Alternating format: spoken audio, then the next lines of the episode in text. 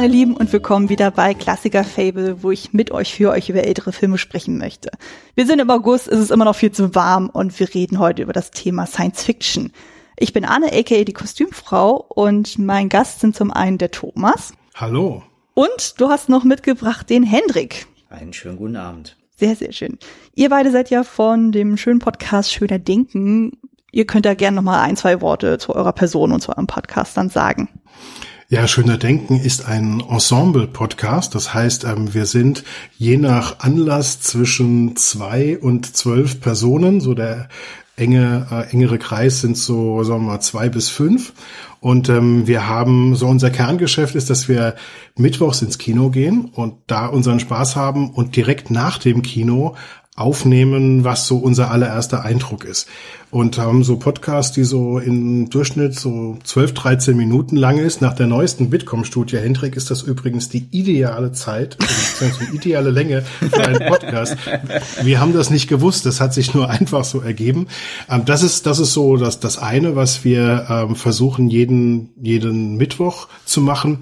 Aber wir sind natürlich auf der anderen Seite auch ähm, Science-Fiction begeistert und Japan-Film begeistert und gucken uns deswegen auch mal außerhalb des aktuellen Kinos mal ähm, ja, Science-Fiction-Filme nochmal an und besprechen nochmal ausführlicher. Manchmal auch mit, mit anderen zusammen. Ich kann mich erinnern, dass wir unseren Lieblingsfilm Andromeda's Train mit äh, Arne von Enough Talk besprochen haben, was auch sehr, sehr vergnüglich war. Wir werden über Andromeda Strain sowieso heute vielleicht nochmal ganz kurz zu sprechen kommen, weil ein bisschen was hat er ja mit unserem heutigen Thema zu tun. Aber was wir vor allen Dingen auch sehr, sehr gerne machen, wir gehen einmal im Jahr auf ähm, das japanische Filmfestival Nippon Connection, was auch so ein bisschen ein Klassentreffen ist und werfen uns eine Woche lang brutal in die japanische Filmkunst. Mhm. Ja. Und ihr seid ja auch schon ein sehr, sehr lang laufender Podcast. Ihr hattet ja vor einiger Zeit ja schon die tausendste Folge, wenn ich das richtig auf dem Schirm habe. Richtig, wir haben gerade die Folge 1037 veröffentlicht und ähm, Hendrik, wir haben vor etwa boah, zwölf Jahren angefangen, oder? Ja, ich glaube vor zwölf Jahren. Also da waren wir halt zum Teil noch Literaturblog. Wir hatten kurzzeitig mal so einen Musikteil dabei, ganz früh einen Reiseblog. Aber irgendwann hat es sich dann auf Kino konzentriert, weil wir auch, und so steht es auch, glaube ich, in unserer Selbstbeschreibung, wir sind einfach nicht die Leute, die aus dem Kino gehen und sagen, das waren jetzt schöne zwei Stunden und wir reden nie wieder drüber äh, und gehen heim und vergessen das Ganze, sondern äh, wir gucken halt auch gerne Filme, die in welcher Art auch immer nachwirken. Das ist mal Programmkino, das ist auch mal sowas wie Avengers Endgame, die ganz große Leinwand und äh, für mich persönlich, ähm, der ich über 20 Jahre lang fast gar nicht im Kino war, bis ich zu dieser Truppe gestoßen bin, dann irgendwie 2012 oder sowas, ähm, ist das halt immer wieder die Herausforderung, ich versuche jeden Film zu gucken, als wäre es der erste Film, den ich gucke, was natürlich nicht klappt. Aber ähm, ich versuche mich immer irgendwie so drauf einzulassen, dass ich wenig vorher weiß, dass ich äh, mich wirklich überraschen lasse und äh, dann auch immer wieder überrascht bin von dem Film, den dann vielleicht andere Leute gesehen haben, die im gleichen Kino im Sessel neben mir saßen und einen völlig anderen Eindruck haben. Und das macht diese Gespräche und die Podcasts im Anschluss so interessant. Das ist auch unser Motto, keine Ahnung, viel Meinung. ja, aber das ist doch das Schöne eben gerade bei solchen Film-Podcast-Geschichten. Und dann wollen wir auch mal direkt in das heutige Thema auch dann einsteigen. Hat ihr da schon gesagt gehabt, so ihr interessiert euch sehr für Science Fiction. Aber was ist denn generell so euer persönlicher Bezug zu dem Genre an sich? Habt ihr da äh, so Favoriten, wo ihr sagt, so okay, das ist so ein Subgenre dessen, so was ihr besonders gern mögt oder welche Themen euch besonders interessieren in dem Genre? Also ich glaube, in dem Moment, wo sich irgendeine Art von Raumschiff durch das Weltall bewegt und da sitzt irgendjemand am Steuer und es geht Richtung Sterne, dass das auf jeden Fall für mich, aber bestimmt nicht nur für mich, was, was äh, ein ganz besonderes Gefühl ist und so eine Situation, in der man sich tatsächlich auch sehr wohlfühlt. Für mich ist das tatsächlich so eine mhm. Wohlfühlsituation, dass wenn ich ähm, abends mal nicht sofort einschlafen kann, dass ich mir vorstelle, dass ich in einem Raumschiff sitze, neben einem Typ, den ich irgendwie kenne und der das Raumschiff steuert und ich gucke noch so ein bisschen mit da vorne durchs Cockpit und schlafe dann selig ein. Das ist für mich eine total angenehme Situation, auf dem Weg zu den Sternen zu sein. Also diese Vorstellung. Und ähm, das, ich weiß nicht, durch was das als Kind schon gefüttert wurde. Wahrscheinlich Star Trek im ZDF damals. Ähm, das war dann irgendwann, das ist schon sehr, sehr lange her. Auf jeden Fall. Ähm, ja, dann gab's noch ähm, Mondbasis Alpha 1. Oh ja, unbedingt. Und das dann halt immer wieder so, so ja, sobald es ins All ging, hat mhm. uns das schon total fasziniert. Mich auf jeden Fall. Und später dann kamen noch Science Fiction dazu, die gar nicht unbedingt im All spielen mussten, sondern die sich mit der Zukunft auseinandergesetzt haben. Und ich fand es immer total spannend, rauszufinden und in den Filmen zu sehen, wie es sein wird. Bis ich dann älter wurde und verstanden habe, dass ein Science-Fiction-Film gar nicht so sehr darüber verhandelt, was eigentlich kommen wird, sondern eigentlich über unsere eigene Zeit mehr erzählt als über die ausgedachte Zukunft.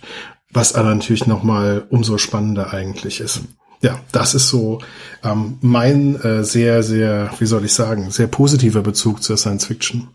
Ja, und bei mir ist er so ein bisschen dadurch bedingt, dass ich, glaube ich, überhaupt mein Zugang zu Medien, Film und Buch über das Fantastische auch etabliert hat. Ich habe als Kind schon alles geliebt, was fantastische Geschichten waren. Das war natürlich erst Ottfried Preußlers kleine Gespenst, dann später war es dann äh, James Grüss und irgendwann war ich dann bei der bei den ersten fantastischen Geschichten mir Stanislaw Lem mit den Pirks-Geschichten sehr früh begegnet und ähm, das hat einfach äh, zu einem Zeitpunkt, wo ich da noch ganz weich und ungeprägt war, so die, die Parameter aufgemacht und ich sag mal, dieser innere Regisseur, der mich beim Lesen von fantastischen Geschichten gleich Bilder vor Augen haben lässt, der mir gleich den, den, den Film zeigt, den ich, den ich, den man bestmöglich drehen könnte, wenn man eine Geschichte von Lem nimmt und sie verfilmt ähm, der ist bei mir sehr früh da gewesen. Und das hat natürlich auch einen absoluten Warmstart gegeben für, für fantastische Filme, die ich so spät abends alleine dann gucken durfte. Mich hat fast alles andere, was Film war. Mich haben Western kalt gelassen. Die hat mein Bruder geguckt. Mich haben irgendwelche Ritterfilme kalt gelassen. Mich haben Sportfilme mit Rennen und kalt gelassen. Mich haben Kriegsfilme kalt gelassen. Mich haben auch Screwball-Komödien kalt gelassen. Aber immer wenn Laserstrahlen oder Raumschiffe am Start waren, dann war ich absolut dabei und dann war ich auch nur operativ vom Bildschirm zu entfernen. Und das ist eigentlich bis heute so geblieben. Das fasst es zusammen. Aber Literatur spielt eine ganz große Rolle tatsächlich, weil ähm, bei mir auch der Stanislaw Lem total wichtig war. Pilot Pirks Geschichten, das war unglaublich prägend weil das noch ganz, ganz kluge und dabei total unterhaltsame Romane sind und später dann Ian Banks ähm, mit dem Kulturzyklus, äh, der ähm, Hendrik und mich total fasziniert hat. Unsere Freundschaft hat übrigens eigentlich damit angefangen, dass Hendrik die Bücher in meinem Bücherregal gesehen hat und festgestellt hat, dass es die identischen Science-Fiction-Sammlungen waren und sich dann entschieden hat, er kann hier bleiben. Oh, sehr schön. Genau. So fängt alles an. Ja, nee, bei mir war es tatsächlich gar nicht so die Literatur, sondern eher tatsächlich äh, die Medien. Also bei mir ist es so, bin ja ein 86er Jahrgang und ich komme aus einem ziemlich Star Wars lastigen Haushalt. Also insbesondere durch meinen Vater und meinen Bruder äh, war es dann so, gerade so die alte Trilogie, so die haben wir irgendwie rauf und runter geguckt und so. Also mit denen bin ich einfach groß geworden. Und ich weiß sogar noch, wo dann Episode 1 damals im Kino lief, da war ich irgendwie 12, 13 und den haben wir, glaube ich, sogar viermal hintereinander gesehen, weil irgendwie nichts anderes lief zu der Zeit, warum auch immer. Also für mich war das auch immer so sehr, ähm, ich glaube, Thomas, du hattest das ja gesagt, so mit Raumschiffen, Weltall und sowas, das war für mich automatisch immer Sci-Fi, aber so gesehen, ich meine, Star Wars kann man ja eigentlich auch sagen, es hat ja eigentlich so in dem Sinne ja mit Sci-Fi nichts zu tun. Es ist im Grunde eigentlich nur ein Fantasy-Epos im All dann so. Also von der Definition her geht's ja eigentlich mehr um die Wissenschaft und die Ergründung dessen dann so.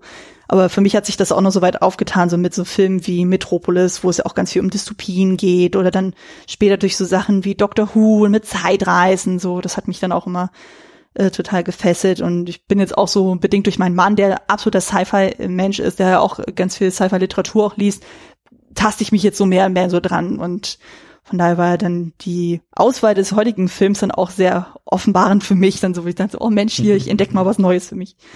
Und genau, also reden wir mal direkt Tacheles und so. Es geht heute nämlich um den Film Westworld, ein US-amerikanischer Science-Fiction-Film aus dem Jahr 1973 unter der Regie von Michael Crichton. Den kannte ich bis zu äh, gewissen Zeit gar nicht, habe aber dann gesehen, der hat die Drehbücher geschrieben zu Jurassic Park und die Wiege der Sonne und da machte es auf einmal Klick und dann dachte ich so, ah Mensch, da kenne ich den auf jeden Fall. Und an der Stelle schon mal ein Hinweis äh, auf den Podcast von Alexander und René in den Abspannguckern. Die haben sowohl den Film hier besprochen, als auch jetzt die aktuell noch laufende Serie Westworld. Da machen sie immer zu den einzelnen Episoden Recaps. Also müsst ihr mal schauen, da bei denen im Podcast. Ich werde das aber auch nochmal in die Showlinks ähm, reinpacken. Das, das Schöne an der Abspanngucker-Folge ist, dass sie über Westworld von 1973 auch ihr das Speech-Sheet ähm, von ähm, Snyder anwenden. Mhm. Und ähm, das ist dann nochmal, wenn man den Film gesehen hat und danach den Podcast hört, nochmal schön dran, dass man im Kopf mitdiskutieren kann, wo der Midpoint ist und ähm, ähm, das ist ähm, ganz interessant. Also das lohnt sich auf jeden Fall. Ja, definitiv, definitiv. Sind zauberhafte Jungs. Also habe ja mit beiden ja schon mal podcasten dürfen.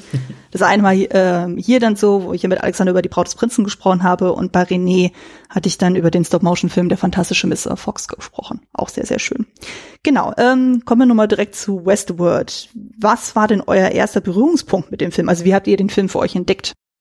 Ich glaube ja, dass wir die gleiche ZDF-Ausstrahlung irgendwann 1979 oder so geguckt haben.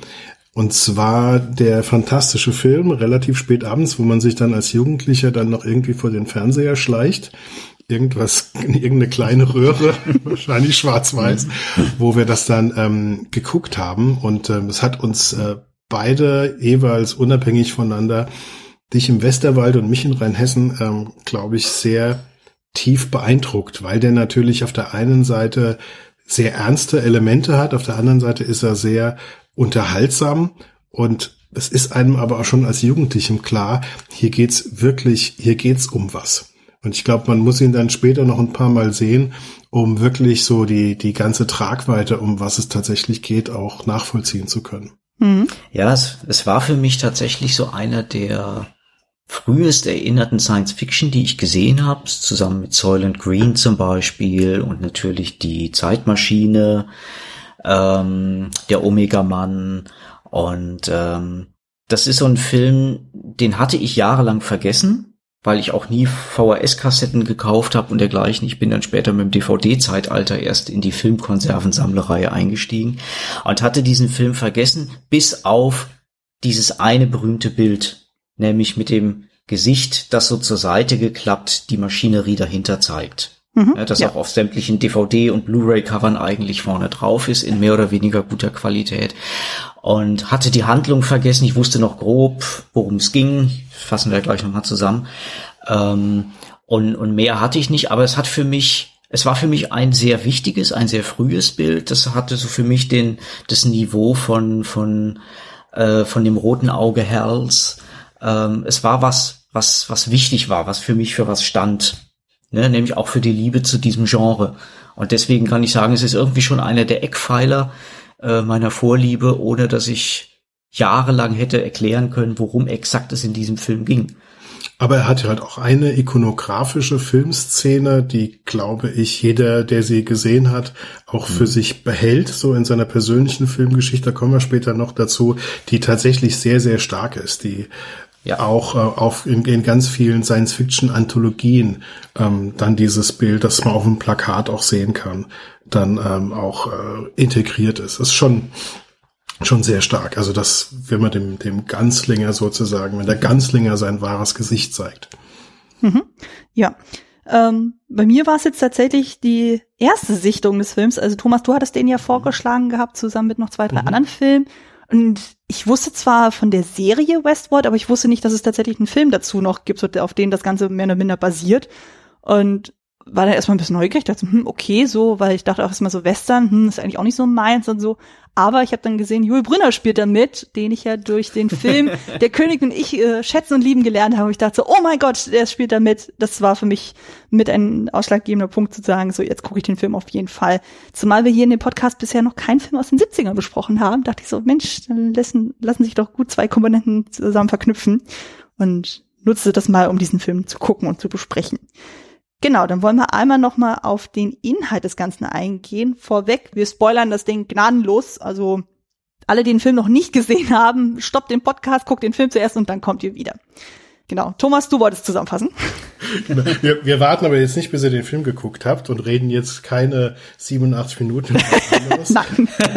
So kurz ist der Film nämlich. 87 Minuten ist tatsächlich so, heute würde keiner mehr in Science Fiction mit 87 Minuten machen. Das Schöne ist, dass äh, Michael Crichton braucht tatsächlich nicht mehr Zeit.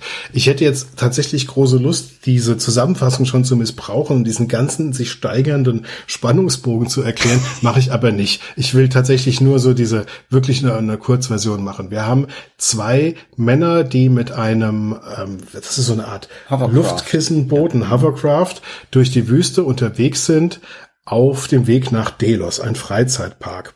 Und dieser Freizeitpark hat drei verschiedene Bereiche, könnte man jetzt sagen, das ist wie so Kinderspielträume. Das ist eine, eine Westernwelt, es ist eine römische Welt und es ist eine Ritterwelt. Also eine antike Welt mit römischen Sklaven und so weiter und eben eine Ritterwelt aus dem europäischen 13. Jahrhundert. Ähm, übrigens auch die drei populären frühen Filmgenre in Hollywood. Und ähm, dort, ähm, das ist eben keine, ähm, im Film wird natürlich jetzt nicht realistisches Westernleben gezeigt, sondern es ist eine Freizeitparkversion. Das heißt, es sieht aus wie eine Fernsehkulisse in allen drei verschiedenen Bereichen. Und dort ist eben die Erlaubnis, alles zu tun, was einem gefällt, weil die Menschen, mit denen man es dort zu tun hat, sind keine Menschen, sondern Roboter. Das heißt, man kann in der Westernwelt sich mit Leuten anlegen und kann sie im Duell erschießen, weil man erschießt ja dann nur Roboter. Also um genauer zu sein, man erschießt Androiden. Die sehen genauso aus wie Menschen. Und es ist auch so, wenn man im Saloon, das sich eigentlich als Bordell herausstellt, dann mit einem der hübschen Mädchen aus Paris dann aufs Zimmer geht und dann ein Schäferstündchen mit dieser jungen Dame hat, dann hat man natürlich auch in dem Fall mit einem, mit einer Androidenfrau, mit einem Roboter geschlafen. Und über die moralischen Aspekte, was da alles dranhängt, ähm, können wir noch sprechen. Der, das Motto ist aber Nothing can go wrong. Ähm, das ist ein total sicherer Vergnügungspark. Du kannst machen, was du willst. Du kannst äh, jeder Laune nachgeben und du wirst überhaupt gar keine Probleme kriegen. Es, niemand kann verletzt werden. Es ist alles super. Mach, was du willst. Du kannst auch jemanden verletzen. Auch du kannst selbst nicht verletzt werden. Mach, was du willst. Es ist völlig sicher. Und äh, der Film läuft aber noch nicht lange, bevor die ersten Dinge kommen, die nicht funktionieren. Kleinigkeiten, größere Dinge und irgendwann wird klar, dass die Roboter außer Kontrolle geraten. Und in dem Moment kippt der ganze Film und es beginnt ein, eine Jagd und ein Überlebenskampf gegen unkontrollierte Roboter, die natürlich das tun, was sie in einem solchen Film tun. Sie wenden sich gegen die Menschen, die sie bis dahin vergewaltigt und erschossen haben. Sehr schön, sehr schön, sehr wunderschön ausklingen lassen. Genau, dann gehe ich einmal noch mal kurz auf Cast und Crew dann ein. Also ich habe jetzt nur die wichtigsten Namen so rausgeschrieben oder die, die zumindest interessant sind. Wir hätten da zum einen dann Joel Brünner als den Gunslinger. Also wie gesagt, ich kenne ihn durch Der König und ich, aber primär könnten wir ihn auch kennen durch die Hauptrolle in dem Western-Epos Die glorreichen Sieben. Dann haben wir Richard Benjamin als den Besucher Peter Martin als Schauspieler so kannte ich ihn bisher nicht, aber ich habe gelesen, so er war, der hat auch mehrere Sachen Regie geführt, unter anderem den Film Mehr Jungfrauen küssen besser mit Cher. Mhm. Damit verbinde ich ihn dann primär. Dann gibt's hier noch James Brolin als seinen Kumpel John Blaine. Äh, das ist tatsächlich der Vater von Josh Brolin und die beiden haben sogar tatsächlich in einem Western zusammengespielt, nämlich in dem Remake von True Grit von den Coen-Brüdern wo dann Brolin quasi so äh, die Antagonistenrolle hat und äh, James Brolin hat dann noch mal so eine kleinere Rolle dabei. Dann haben wir noch Alan Oppenheimer als der Cheftechniker von diesem Freizeitpark von Delos und der ist nämlich die Erzählerstimme aus dem Film Die unendliche Geschichte. Und was ich auch sehr lustig fand, war dann der Schauspieler Dick Van Patten als der Bankier, also der ist auch ein Gast in dieser Westernwelt und der äh, so ein kleiner Untersetzer mit so einer äh, fetten Brille, so der dann irgendwann sogar der Sheriff des Ganzen wird. Und den kenne ich vor allem durch zwei Mel Brooks Filme. Einmal Spaceballs, da ist er nämlich König Roland, also der Vater von Prinzessin Vespa. Und in Robin Hood in den Strumpfhosen ist er der Ab, der dann später den Sheriff und Lady Marian trauen soll, in der Theorie. Gibt es noch irgendjemand Wichtiges im Cast, den ich vergessen habe oder Ergänzungen? Also vielleicht eine kleine Ergänzung, wenn du ja auch aus einem Science-Fiction-Kontext äh, kommst, ist dir die Betreiberin des Bordells irgendwie näher ins Auge gefallen? Nee. Kannst du dir vorstellen, mit in einem kurzen Rock, in einer in einem blauen Kostüm mit einem goldenen Pfeil links oben? das klingt sehr Star Trek-mäßig. Genau, da bist du schon im richtigen Universum. Das ist nämlich Major Barrett die Frau von Gene Roddenberry, die ähm, in der Pilotfolge ja Nummer eins war und später dann nur noch irgendwie Schwester Schwester, Schwester, und Schwester dann später Chapel. Loxana Troy in der Next Generation. Ich muss ja leider sagen, ich bin im Star Trek Universum so gar nicht bewandert. Ich kenne nur so Ausschnittssachen dann so hier so, okay. rund um ja. Captain Janeway und sowas, aber hm. das war mir dann immer ein bisschen zu clean alles äh, dann, aber bin ja aktuell ja mehr so auf The Orville dann obwohl es ja eine Parodie dessen ist quasi. Hm. Kritik an Star Trek höre ich daraus. Das ist so dünnes Eis an, ist schon fast Wasser. Ja, es ist ja keine Kritik, es ist einfach äh, not my cup of tea. Ja, das, dann machen wir mal eines Tages einen separaten Star Wars versus Star Trek Podcast und dann sprengen wir auch die Heat. Äh, oh. Folge von der Länge, genau. Oje, oje, oje. Da haben wir bestimmt auch viele, viele äh, Reaktionen auf Social Media, wenn wir das machen. Sehr schön. Aber gut, das führt in ein ganz, ganz anderes Feld. Ähm, dann noch zur Crew noch ein, zwei Sachen. Also Regie, wie anfangs schon sagte, macht äh, Michael Crichton, der schrieb auch das Drehbuch dazu. Die Produktion lief unter Paul Lazarus Dritten. Ist auch irgendwie ein grandioser Name. Ähm, Kamera führte Gene Polito. Schnitt war äh, David Bretherton. Den kennt man vielleicht auch durch seine Arbeit in Cabaret mit Liza Minnelli.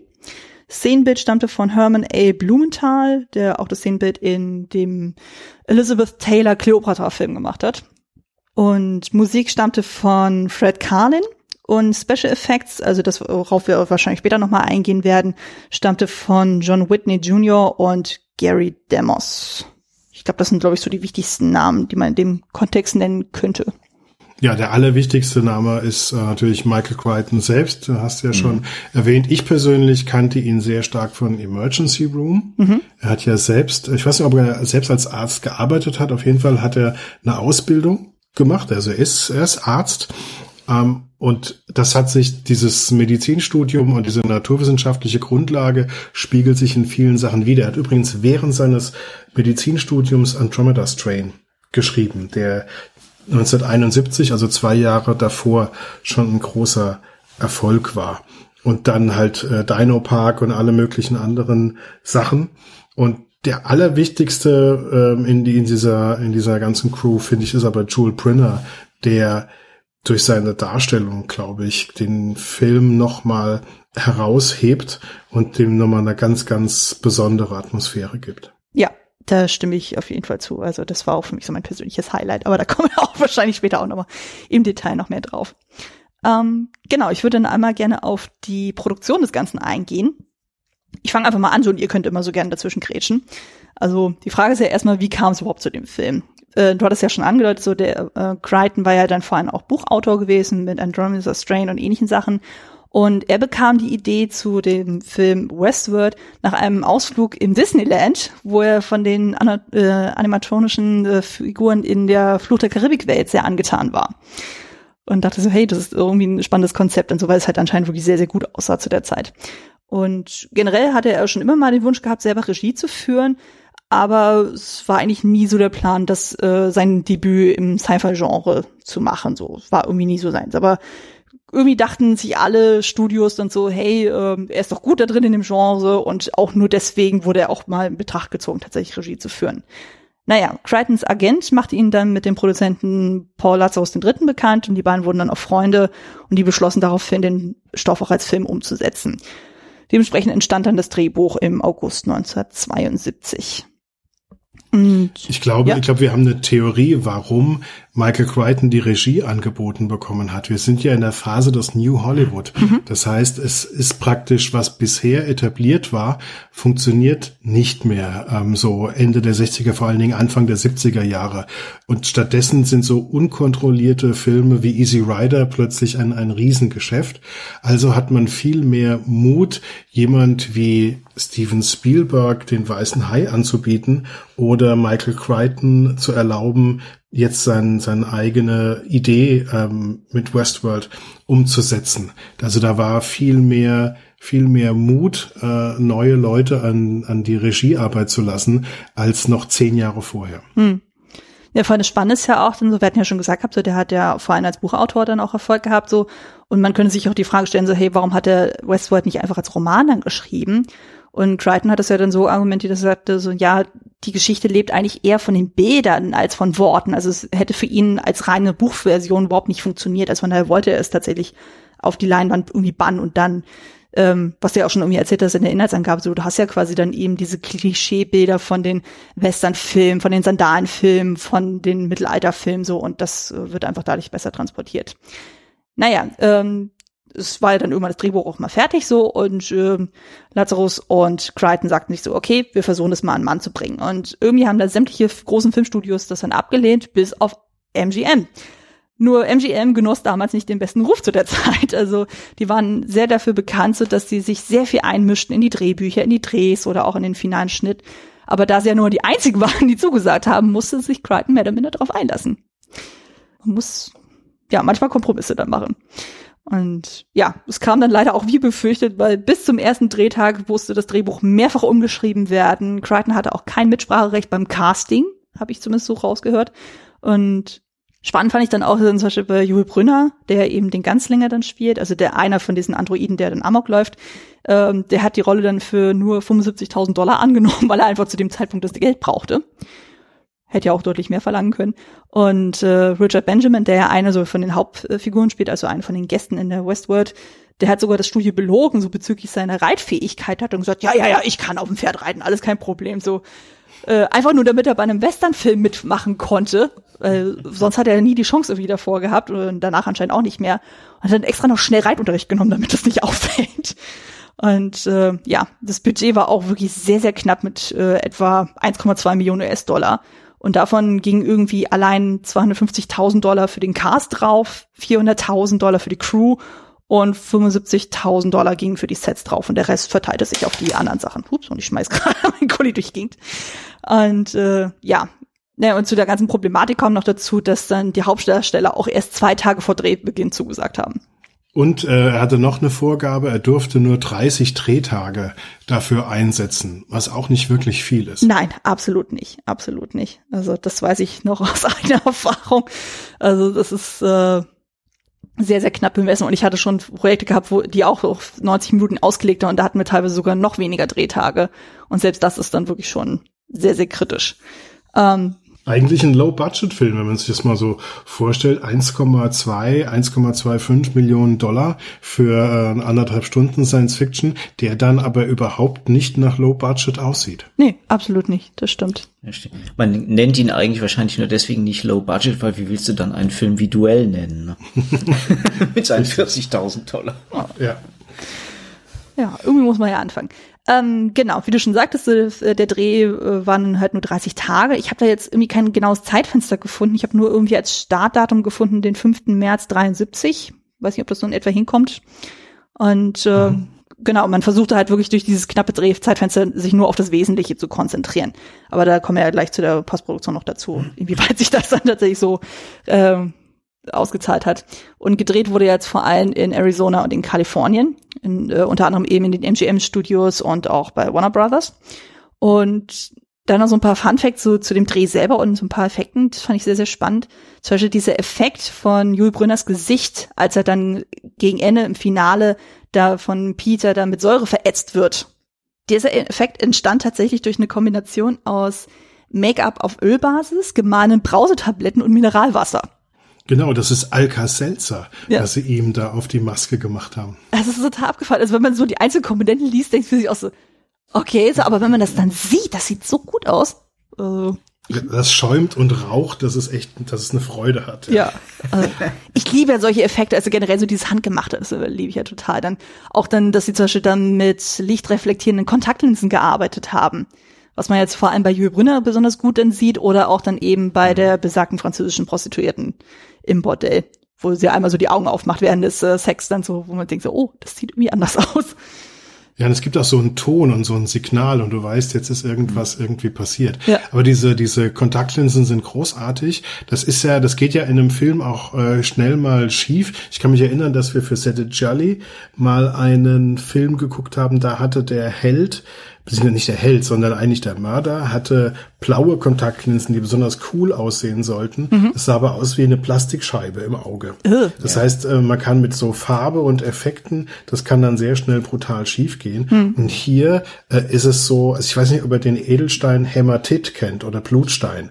Das ist also ein, ein dunkel, ein, ein anthrazitgrauer, spiegelnder Effekt. Und genau so sehen die Kontaktlinsen aus. Sie sehen tatsächlich aus wie Androidenaugen. Man ja. denkt nicht über Kontaktlinsen oder einen Trick nach. Hm. Sie sehen tatsächlich aus wie, wie Maschinenaugen. Ganz toll. Ist wirklich toll gemacht. Aber ich glaube, Jules Brinner hat es gehasst, weil er hatte sich, glaube ich, eines der Augen entzündet und hatte dann ähm, massiv Schmerzen jedes Mal, wenn er diese Linse getragen hat und musste dann, glaube ich, auch so ein bisschen mit dem Drehplan aufpassen, weil er die nur eine bestimmte Zeit lang benutzen konnte. Genau, das, das habe ich mir auch gefunden, so dass es dann nämlich passiert bei einer von den Szenen, wo er dann halt äh, in so eine Schießerei dann reinkommt und da ist anscheinend aus der Platzpatrone ein Stück Wattierung rausgeflogen und ins Auge gesprungen und dadurch war dann die Hornhaut anscheinend verletzt und äh, das hatte halt eben zur Folge, dass er eben diese Kontaktlinsen nicht mehr tragen konnte, ohne dass das Auge ständig rot wurde oder tränte und wenn du schon so ein knappes Drehzeitfenster hast und dann musst du auch noch berücksichtigen, oh Gott, der Schauspieler hat jetzt aufgrund dessen jetzt noch Sperrzeiten, da würde ich auch Amok laufen, ganz ehrlich. Ich weiß nicht, ob ich das für 75.000 Dollar machen würde. Ja. Wer weiß, wer weiß dann. Aber ähm, er war ja nicht der Einzige, der tatsächlich verletzt wurde. Auch James Rowland wurde tatsächlich verletzt. Und zwar, wir erinnern uns ja alle an die Szene, wo er von der Klapperschlange gebissen wird. Mhm. Das war offenbar eine echte Schlange und eigentlich war es dann so, dass er an dem Arm, wo er gebissen wird, äh, so eine Schutzpolsterung hatte aus Leder und Baumwolle. Aber irgendwie hat diese Schlange es geschafft, genau dahin zu beißen, wo anscheinend so eine Lücke war. Sprich, so die, äh, die Zähne des Unterkiefers sind dann genau in seinen Arm reingerammt. Aber es ist anscheinend nichts weiter Großes passiert. Also die war anscheinend vorher irgendwie gemolken worden oder sonst irgendwas. Also ich glaube, das nennt man ja so, wenn man versucht, das Gift aus der mhm. Schlange rauszukriegen. Aber da wäre ich ja auch irgendwie quer gelaufen. Und ich denke so, oh Gottes Willen, also dann arbeitest du schon mit dem Tier. Man soll ja sowieso mit Kindern und Tieren nicht arbeiten beim Film, aber das wäre mir dann auch irgendwie zu riskant gewesen. Also ich glaube auch, das kann man heute auch nicht mehr machen, oder? Nee. Dass man zum Schauspieler sagt, du setzt dich da auf den Stein und dann kommt die Klapperschlange, die haben wir vorher gemolken und die wird dich dann beißen, aber es wird nichts passieren. Also ich glaube, das ging heute auch nicht mehr. Nee, nicht so wirklich, nicht so wirklich. Ist aber eine schöne Szene tatsächlich. Ja. Dann. Also es sieht, sieht im Film richtig gut aus. Und wenn ich es auch richtig mitbekommen habe, in der Serie wird das auch nochmal zitiert, oder? Also da ja, es gibt ja die Serie ähm, Beyond Westworld, die 1980 gedreht wurde. Und da ist gleich im Pilot, wird sehr unmotiviert genau dieses Requisit reingetragen, es wird irgendwas erklärt und es wird wieder rausgeschoben. Einfach nur um dieses Requisit zu zeigen und praktisch sich nochmal diesen Nimbus von Westworld zu geben. Aber ich muss gestehen, ich habe es jetzt zum zweiten Mal versucht, den Pilot von Beyond Westworld zu gucken und habe nach 30 Minuten abgebrochen.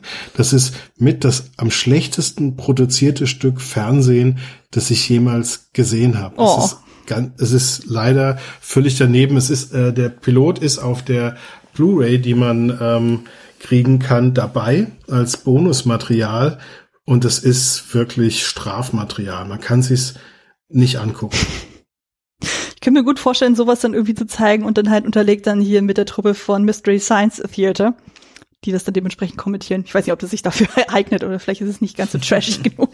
Keine Ahnung. Ähm, doch, doch, man kann schon, man kann schon richtig brutal ablästern. Okay. Das gibt das schon her. Es ist wirklich, es ist wirklich gruselig. Es ist auch so gruselig, dass sie nur fünf Folgen produziert haben.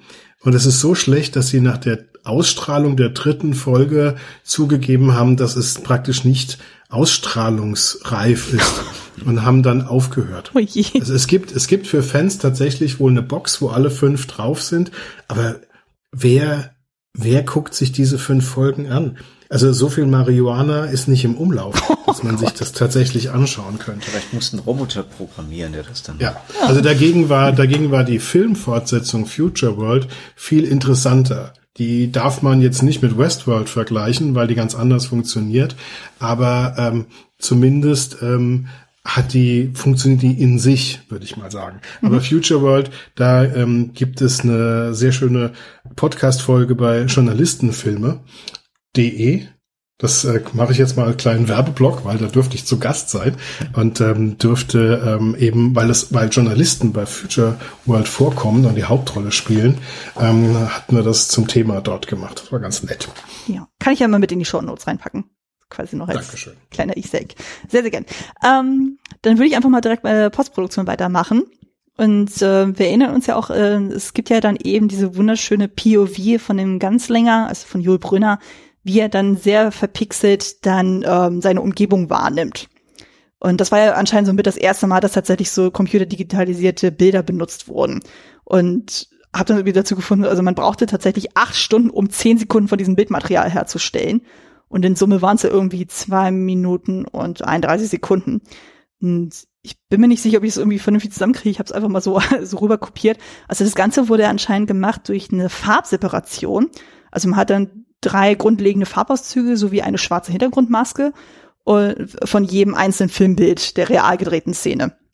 Also quasi von, ähm, ja, also wenn man sich ausrechnet, so eben pro Filmminute sind es ja irgendwie 24 Bilder und dementsprechend wurde jedes einzelne genommen.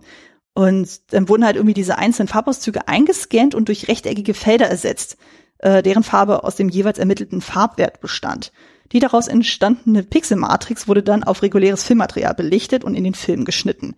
Also ich fand den Effekt ja schon echt äh, eindrucksvoll, wo ich dachte, hm, okay, also für die Zeit fand ich das schon echt stark dann so und hatte dann mit meinem Mann drüber gesprochen. Wir hatten den Film ja auch zusammen geguckt und dann meinte er auch so, okay, wenn du dir das jetzt vorstellst, nicht so mit diesen harten Kanten, sondern alles im Weichzeichner, dann weißt du, wie das für mich ist, wenn ich keine Brille trage, weil der ist nämlich hardcore kurzsichtig. Und dann dachte ich so, okay, so kann ich es mir in etwa vorstellen. ja, ich kann das nachfühlen, geht mir ganz ähnlich, wenn ich die Linsen ausziehe.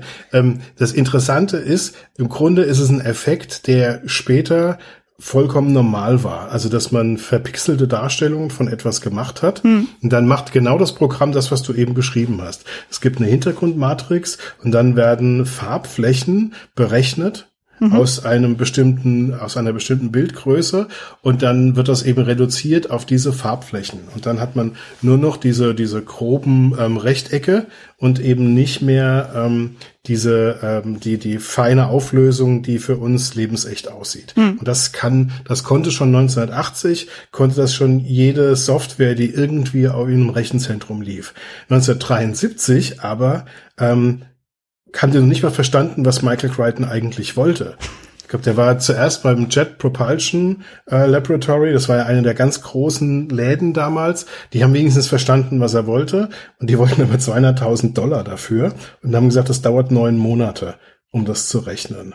Und dann hat er aber eine andere Firma gefunden und die hat es für 20.000 Euro in vier Monaten gemacht. Und das ist das ist total lustig, weil einfach dadurch, dass Michael Crichton so früh war, war das so ein Aufwand. Und ähm, sieben Jahre später war das schon Schnickschnack, weil das dann die ersten Computer schon ähm, erledigen konnten oder sowieso erledigen mussten, weil sie dann ja zum Teil mit ganz niedrigen Auflösungen gearbeitet haben. Hm. Ja, das stimmt. Genau. Ähm, zum Schnitt lässt sich ja auch noch sagen, dass äh, dann Crichton dann tatsächlich noch mal Sachen rausgeschnitten hatte. Also ähm, hatte ja erzählt gehabt, so eigentlich hatten die ja schon versucht gehabt, so das Wesentliche zu drehen, wär, ähm, aufgrund des knappen Drehzeitfensters. Aber selbst da hat er schon gemerkt gehabt, so, mh, mm, so manche Szenen funktionieren einfach nicht. Manche Sachen waren einfach zu lang oder zu langatmig. Also zum Beispiel den Bankrauf, der angeteasert wird, so, der war komplett zu sehen. Es gab längere Dialogszenen. Es gab noch mehr Szenen, wo dann eben die Androiden amok laufen. Und äh, hat Crane auch gesagt, nee, das müssen wir irgendwie alles ein bisschen zusammenstauchen. Und selbst das Ende war dann auch nochmal völlig anders. Also es gab zum Beispiel eine Version, wo es eine Kampfszene gab zwischen eben Peter und dem Ganzlinger, die aber anscheinend zu albern aussah vom, äh, von der Choreografie her. Da hat man gesagt, nee, das funktioniert so nicht. Und dann gab es nochmal eine alternative Todesszene von dem Ganzlinger. So habe ich das Die relativ brutal war, offensichtlich, wo er auf so einer mittelalterlichen Streck Streckbank auseinandergerissen wird. Aber ich glaube, das hätte eher den Effekt gehabt, dass man sich noch stärker mit dem Ganzlinger identifiziert, als sowieso schon. Hm. Ähm, als in der Todesart, die er jetzt hat, ist ja schon mit Säure ins Gesicht verbrennen. Ähm, das ist ja auch schon ausreichend hart, würde ich mal sagen. Ja. Und das wäre vielleicht dann doch äh, noch ein Schritt zu viel gewesen. Ich finde es aber interessant, dass ein Regisseur sein eigenes Material anguckt und sagen kann, das ist jetzt nicht dem Film dienlich. Hm. Das führt jetzt zu weit weg, das funktioniert nicht. Wir verlieren das Pacing oder hier ähm, sind die Menschen nicht mehr so intensiv dabei, wenn wir das jetzt zulassen. Wenn man die, diese Szene ist irgendwie schön und alles, aber das tut dem Film nicht gut, weil ganz viele Regisseure haben nämlich diese Disziplin nicht.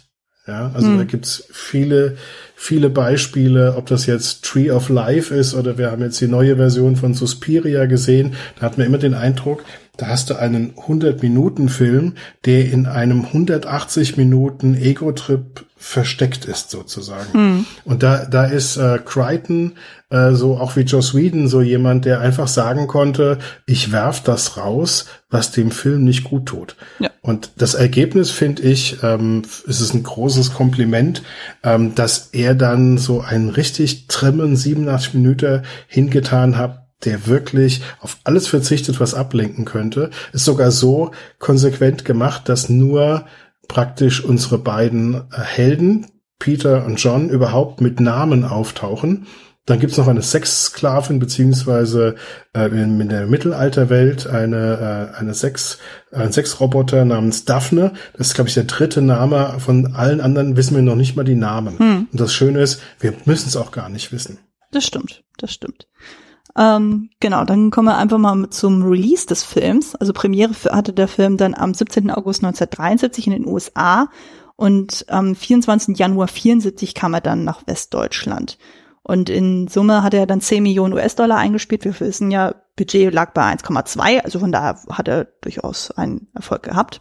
Und die Kritiken, soweit ich das jetzt gelesen habe, waren soweit dann gut. Also gerade so dieses Visuelle wurde sehr gelobt oder auch die Darstellung von Juhl Brünner als Ganzlinger war sehr hervorgetan worden, aber man merkte schon so, na, Story ist dann teilweise doch ein bisschen dünn. Also blieb dann doch ein bisschen auf der Strecke, weil es ja doch eigentlich ja, ja, eigentlich eine sehr straighte Story dann eben von einem, einer Art Computervirus, der dann äh, um sich greift und so und die Androiden amok laufen lässt. Da hatten sich anscheinend manche Leute ein bisschen mehr Substanz gewünscht. Naja. Wobei, wobei die Idee mit dem Computer-Virus, also ein, ein Disease of Machines, äh, hm. wie es im Film genannt wird, es ist die überhaupt die allererste Erwähnung eines Computer-Virus und zwar Jahre bevor der erste echte Computer-Virus entstanden ist. Also, dass es eine Krankheit in Maschinenprogrammierungen geben könnte, ist eigentlich auch eine fantastische Idee, hm. die ein medizinisch ausgebildeter ähm, Science-Fiction-Autor an der Stelle hatte. Das stimmt. Und vor allem, wenn man überlegt, so ich meine, das war ja quasi Crichtons Regiedebüt, das wurde ja auch nochmal hochhonoriert von wegen so, hey Mensch, äh, dafür, dass es das erste Werk ist, so Hut ab. Ähm, interessant war aber so bei den Awards war er gar nicht so beachtet worden. Also er hat zwar mal so ein paar Nominierungen bekommen, so als bester Science-Fiction-Film oder zwar mal als Best Dramatic Presentation, aber hat dann gegen andere Filme dann verloren. Also es war dann, ich glaube, Solid Green war tatsächlich auch einer dann seiner Konkurrenten gewesen. Aber das waren dann auch jetzt nicht so die großen Sachen wie jetzt eben die Oscars, Golden Globes, BAFTAs oder ähnlichen. Also ich glaube, das eine war sogar für den Hugo Award dann so, aber die anderen Sachen waren dann eher so am Rande. Und genau zu den Fortsetzungen, das hattet ihr von schon angesprochen, wir hatten zu einmal Future World 1976, der äh, an den Film auch so ein bisschen anschließt. Und dann haben wir eben dann diese Serie Beyond Westworld von 1980, die aber interessanterweise gar keinen Bezug zu Future World dann auch aufzieht. Also der bezieht sich wirklich nur noch auf Westworld. Und wie ihr schon erzählt habt, so die wurde auch abgesetzt. Und ja, es fällt dann auch irgendwie auf, wenn man sich so ein bisschen länger damit beschäftigt, dass äh, Westworld quasi auch mit die Grundlage war für das Setup von Jurassic Park. Also sowohl den Roman, also Dino Park, als auch eben den Film von Steven Spielberg. Also wo er auch quasi diesen Freizeitpark hast und so, nur in dem Falle sind es dann halt Robot, äh, nicht Roboter, sondern Dinosaurier, die Amok laufen. Und äh, Interessant fand ich dann auch 2003 gab, äh, war mal die Überlegung seitens Warner Brothers ein Remake zu machen von Westworld mit Arnold Schwarzenegger. Ähm, aber der fiel dann durch die Wahl zum Governor dann aus. Und dadurch wurde der ganze Plan verworfen. Und stattdessen haben wir jetzt seit 2016 eine Serienadaption. Ich glaube, jetzt kommt die dritte Staffel, wenn ich das richtig verstanden habe. Ed Harris als Ganzlinger, wenn ich das richtig gesehen habe. Hm. Ich habe noch davon noch, noch nichts gesehen. Ich es auch läuft nicht. ja in Deutschland nicht in den gängigen Streaming-Portalen. Man muss es ja über Sky gucken oder ähm, sich die Blu-rays kaufen. Ähm, in den normalen Portalen ist ja noch nicht zu kriegen. Aber ähm, ja, Ed Harris fand ich jetzt schon sehr interessant als Ganzlinger. Wobei das mit äh, Schwarzenegger wäre natürlich nochmal besonders lustig gewesen, weil Schwarzenegger hat sich ja für die Terminator-Rolle, den T800, sich ja an Jules Brenners Darstellung vom Ganzlinger orientiert. Und wenn man vor diesem Hintergrund sich die Szenen anguckt mit Jules Brenner und sieht, ähm, wie er den Kopf dreht und wie er sich bewegt, das ist tatsächlich ähm, so eine Mimikry, was, was Schwarzenegger dann für den T800 gemacht hat. Und er verdankt ihm da echt was. Deswegen wäre es lustig gewesen, wenn Schwarzenegger das ähm, gemacht hätte. Wir haben übrigens nochmal drüber diskutiert, Hendrik Mhm. und ich, wer eigentlich, wenn wir jetzt nochmal das als Kinofilm machen würde, nicht als Serie, Mhm. welcher Schauspieler uns überzeugen würde als Ganzlinger. Und wir kamen nicht auf Schwarzenegger, nicht nur weil der mittlerweile zu alt wäre, sondern wir hatten da ganz andere Namen im Gepäck. Ne? Wir hatten ähm, Daniel Craig, weil der diese diese körperliche Präsenz hätte, Ja. die die diese die dieser Charakter oder dieser Figur braucht. Der hätte auch so dieses schöne stoische Gesicht auch irgendwie. Absolut, Genau. den ein bisschen blass geschminkt und schlecht gelaunt und dann schwarze Klamotten. Also ich glaube, der, das wäre unsere Nummer eins. Wir hatten auch über Vigo Mortensen und Keanu Reeves diskutiert. Edward Norton hatte ich kurz irgendwie so Ja. vom geistigen Auge. Aber Ja. ich finde so John Wick als Android, das wäre jetzt auch. Aber egal. Was, bei wen könntest du dir vorstellen in der Neuverfilmung als Film? Oh Gott, äh, ähm, die Frage überfordert mich gerade ein bisschen. So, so, jetzt so ein bisschen Name-Dropping so. Ähm, Ja, wir haben auch lange diskutiert. ja, ja, was gesagt, ist, ähm, oh Gott, oh Gott, äh, wer will mir denn da einfallen? Das ist, müsste ja irgendjemand sein, Viggo der, Mortensen hatten wir noch auf der Rechnung. Ja. ja, also, mir wäre es ja in dem Moment ja wichtig, dass es ja irgendwie jemand sein müsste, der auch so ein bisschen in dieses Western-Setting auch reinpasst. Ich meine, bei Jules Brünner bot sich ja an, weil er im Grunde genommen ja so seine Rolle aus Die glorreichen Sieben ja so, ähm, ja, Tribut zollt, das so ein bisschen parodiert und so. Also das passt ja dann schon wieder sehr gut. Also, ich weiß nicht, also Aber das spricht auch für Daniel Craig, weil wenn Ja. du den in Alien ver- versus Cowboys oder Cowboys Stimmt. versus Aliens gesehen hast, der kommt ja mit, mit Hut und Colt, das sieht ja aus, als wäre er damit geboren. ja, Ja. das stimmt. Das, wir fanden diese Frage zu diskutieren halt besonders interessant, weil wenn du dich damit beschäftigst, welche Figur du heute dafür nehmen könntest, Ja. bist du auch sehr schnell bei einer, bei einem sehr genauen Blick darauf, warum funktioniert diese Figur? Wodurch Mhm. funktioniert sie? Was muss sie transportieren? Oh, Was musste Yul Brunner damals transportieren, um so präsent zu sein? Wie hat er das gemacht und was hat diese Figur eigentlich auf welcher Ebene transportiert? Ja. Ja, und wenn du dir dann sagst, ich nehme jemanden wie Daniel Craig und schaust dir an, okay, der hat die, der hat diese körperliche Präsenz, dieses Offensive, Ja. was dich durch ein Bild von der Leinwand heraus irgendwie fast quasi mitbedroht in den ersten fünf Reihen, wo du dann mit zurückgehst. Oder äh, wo du sagst, jemand wie, wie Edward Norton, der hat vielleicht eine richtige Mimik dafür. Der könnte das so fein austarieren, wie das der Yul Brunner in dem Kontext gemacht hat. Dann bist du eben genau sehr schnell dabei, äh, weil das ja auch zumindest für mich einer der Knackpunkte des Filmes ist, äh, was alles an dieser Figur, was sich da alles sammelt und was da alles auf allen Ebenen transportiert wird. Ja, ich äh, habe gerade so ein bisschen so ähm, Gedanken spielen lassen, so und irgendwie hänge ich gerade so bei Mats Mikkelsen, beziehungsweise seinem Bruder, ich glaube Lars heißt der, Mikkelsen, der ja auch bei Aber Sherlock Mats Mikkelsen ist eine fantastische Idee. Ja, der hat so einen schönen Mörderblick dieses- irgendwie. Dieses, ja, dieses furchterregende. Es gibt ja, er hat jetzt letzt, glaube ich, nur so eine schlechte Netflix-Produktion, wo er ein zurückgezogener Killer ist und da dachte ich mir, der ganze Film taugt nichts. Aber Ja. Mats Mikkelsen als Killer, dem glaubst du das ungefähr nach gefühlt einer Nanosekunde. Ja. Also den kann ich mir jetzt sehr gut vorstellen. Der hat wirklich auch ein sehr, sehr markantes Gesicht und sowas teilweise extrem gruselig ist. Ähm, dann hatte ich noch irgendwie James Nesbitt im Kopf. Ich weiß nicht, ob euch der Name was sagt. Ich versuche ihn gerade richtig zuzuordnen. Nenn mir mal eine Rolle. Ähm, er hat zum Beispiel in dieser BBC-Miniserie Jekyll die Doppelrolle gespielt. Oh ja.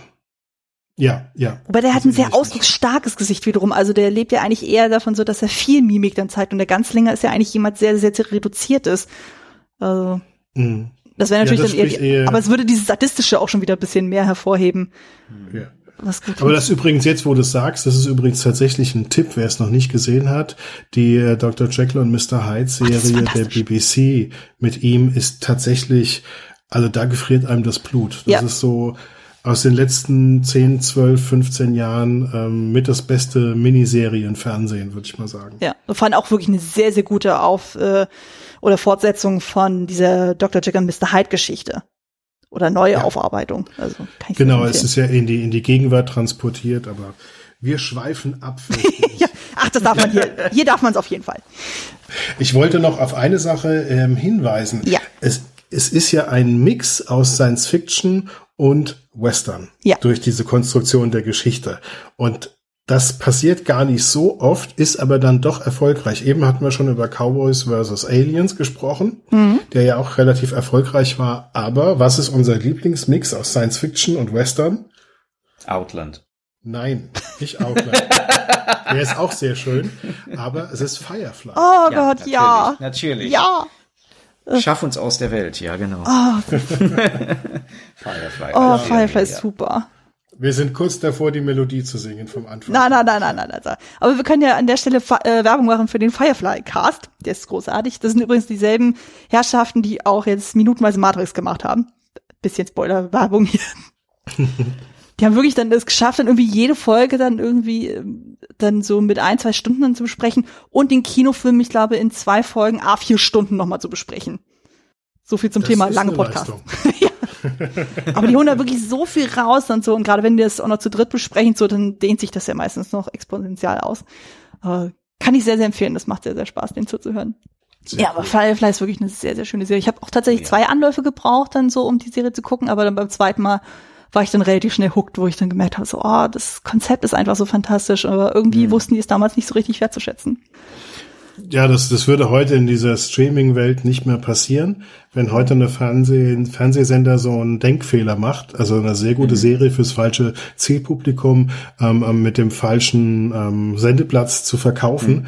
Und statt einfach aufzuhören, glaube ich, würden sich heute Netflix oder Amazon drum prügeln, äh, wer die Rechte kauft und Joss Whedon ein Angebot macht, das er nicht hätte ablehnen können. Du hast, glaube ich, damals erzählt, dass das auch daran lag, dass Joss Whedon eigentlich was ganz anderes machen sollte und dann qualitativ viel Besseres abgeliefert hat und das passte nicht mehr zum Zielpublikum. Genau. Der sollte doch so eine Jugendballerserie, also was relativ Anspruchsloses liefern und hat sich ja Gott sei Dank geweigert, das zu tun, sowas 0815-mäßiges abzuliefern, hat dann was viel Besseres geliefert, das aber eben zu dieser Bestellung nicht mehr passte, ne? So Genau, ungefähr. genau. Und das, äh, das würde ja ein Streamingdienst heute kalt lächelnd äh, das Potenzial erkennen und sagen, das ist für uns gar kein Problem. Ja.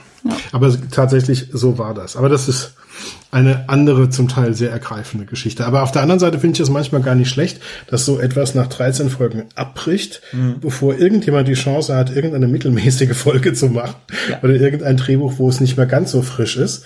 Und ähm, eigentlich ist es dann auch schön, wenn du sowas ein, ein Fragment und ein Mythos dann sozusagen bleibt. Das ist so wie die, wie die, wie, wie wenn Geschichten, das ist so zum Beispiel bei Ian Banks, wenn, wenn der durch zwei, drei Nebensätze ein, äh, eine riesige Geschichte im Hintergrund andeutet, von der du als Leser deprimiert weißt, die wird nirgends irgendwo erzählt. Aber was dann der, der Schriftsteller, der Regisseur im Kopf daraus macht, ist besser als alles, was unter Umständen selbst Ian Banks hätte daraus machen können. Ne? Und so ist das dann hier auch. Ne.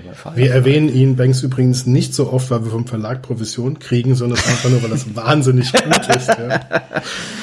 Das nur am Rand. Ja, alles gut, alles gut. Ihr dürft hier fanboyen, so viel ihr wollt. Okay, die Ian Banks Kekse kann man bei uns auf der schönen Denkseite käuflich erwerben. Sehr gut. Uiuiui. Culture Cookies. Ja, Ja. ähm, genau, machen wir mal Culture weiter. Cakes. West Machen wir mal weiter. Ähm, genau, bevor wir dann zum Analysepart dann kommen, so könnt ihr ja noch mal so kurz sagen, so was ist denn generell so euer persönlicher Eindruck vom Film, also inwieweit er euch gefallen hat. Also ich glaube, Hendrik, du war das ja, äh, warst es dann, der so eine relativ lange Review dazu geschrieben hatte? Sehr Ja, euphorisch. das richtig. Hm? Ja, genau. Ich habe damals als Anlass genommen, äh, dass Future World dann auch irgendwann auf DVD rauskam, an den ich nur eine ganz, ganz blasse Erinnerung hatte. Und habe dann eben beide hintereinander nochmal geguckt. Und ähm, habe einfach so für mich Revue passieren lassen, auf welchen Ebenen, speziell der Westworld, den ich auch von den beiden viel besser gealterten Film finde, äh, auf welchen Ebenen der mich persönlich angesprochen hat. Also ohne jetzt direkt schon in die Analyse einzusteigen, da eben was, was verkörpert diese Figur. Und natürlich ging es, weil das auch damals so bei allen anderen Themen. Ich habe also mich als Ethnologe auch so ein bisschen mit mit fiktionaler Literatur äh, als Thema, als ethnologisches Thema auseinandergesetzt. Da ging es dann auch um diese Frage. Ähm, was sagt das über Kultur, wenn, wenn du eine Geschichte erzählt bekommst, in der es zum Beispiel auch diese Art von Vergnügungspark gibt? Ähm, was ist das für eine Zivilisation, wo, da, wie das passi wo das passiert? Und was ist das für eine, für eine Art von Kommunikation, die da stattfindet? Was werden da für Rollenklischees bedient? Also das waren so alles Sachen, die ich mir jetzt relativ unwissenschaftlich angeguckt habe. Ähm, und da war Westworld dann für mich natürlich ein wunderbares Material, weil von da aus kann man tatsächlich in sehr viele verschiedene Richtungen gehen, gedanklich. Mhm. Für mich war es auf jeden Fall erstmal dieser ikonische ähm, Moment, also dass mhm. die Szene, als der Ganzlinger repariert wird und äh, man sieht also sein Gesicht, wie da so eine Folie abgemacht wird die praktisch den, den Rahmen seines Gesichtes definiert hat. Und dann äh, drängt sich der ähm, Techniker mit seinem weißen Arztkittel dann vor die Kamera für eine Sekunde und geht dann wieder weg. Und dann ist das Gesicht abgehoben. Das ist jetzt, äh, diese Maske sieht Jules Brunner ähnlich. Das ist jetzt nicht der beste Trick der Welt. Das ist 1973. Mhm. Aber in dem, in dem Moment, wo du die Technik hinter dem Gesicht siehst, Mhm. Das ist etwas, was nicht seine Wirkung verliert. Das hat jetzt in so vielen Jahren nicht seine Wirkung verloren. Das fand ich absolut großartig. Und das ist das, was ich auch meinte. Dieser Moment Filmgeschichte, dieses Bild, das ist ähm, so wie Planet der Affen, als er schreiend zusammen singt, als er die Hand der Freiheitsstatue aus dem Strand rausragen sieht. Es gibt einfach solche Bilder. Ähm, haben mhm. wir jetzt mhm. Planet der Affen gespoilert? Ja, haben wir. Ähm, also das sind so. Der ist so alt, der Film, da darf man spoilern. Ich glaube, das ist ja. allgemein gut. Ja, das ist wie wenn du Titanic spoilerst, weil du nicht verraten willst, wie er aussieht. Also. Genau, genau. Wir machen uns bereit für Titanic 2.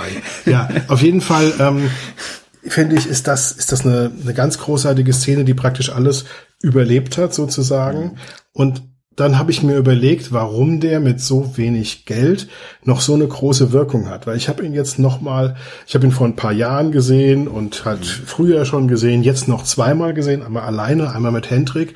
Und ich habe mir schon Gedanken gemacht, warum funktioniert der immer noch nach dieser Zeit? Warum funktioniert er bei jedem Gucken noch mal eine Ecke besser?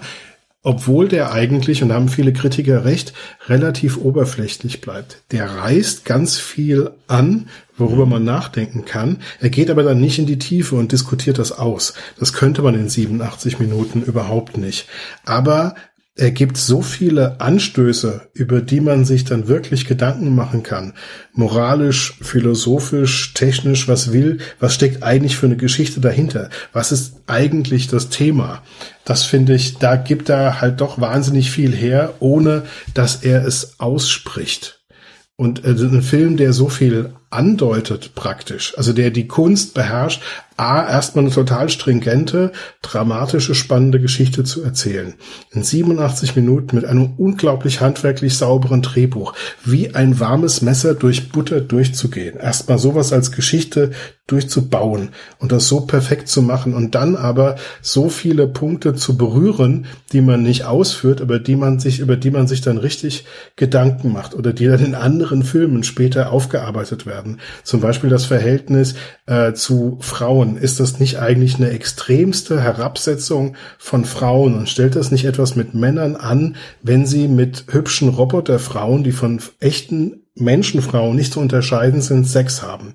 Ist das nicht die, die schlimmste Objektivi äh, Objektivierung, nicht, nicht Objektivierung, ähm, ähm, also Degradierung zum Objekt, will ich damit sagen, hm. die es, äh, die es dann ähm, geben kann in einem Geschlechterverhältnis, in dem es tatsächlich, ähm, und das ist ja das, was mit diesen Gästen passiert. Diese Gäste sind ja praktisch eine, eine reiche Herrenrasse, die sich 1000 Dollar am Tag leisten kann, um dort praktisch Herrenmensch zu sein. Und alle anderen sind Sklaven. Und im Grunde spielt es tatsächlich eine Rolle, ob das Roboter sind oder Rechtlose? Also sie, sie dürfen ja alles tun, was sie wollen und der, der Unterschied zwischen einem ähm, ähm, wirklich äh, charakterlich völlig äh, derangierten ähm, Sklavenbesitzer 200 Jahre vorher ist doch nur ein gradueller. Also äh, der, der moralische Verfall muss doch eigentlich bei beiden schon stattgefunden haben oder würde dann äh, bei den Menschen, die das benutzen, auch stattfinden.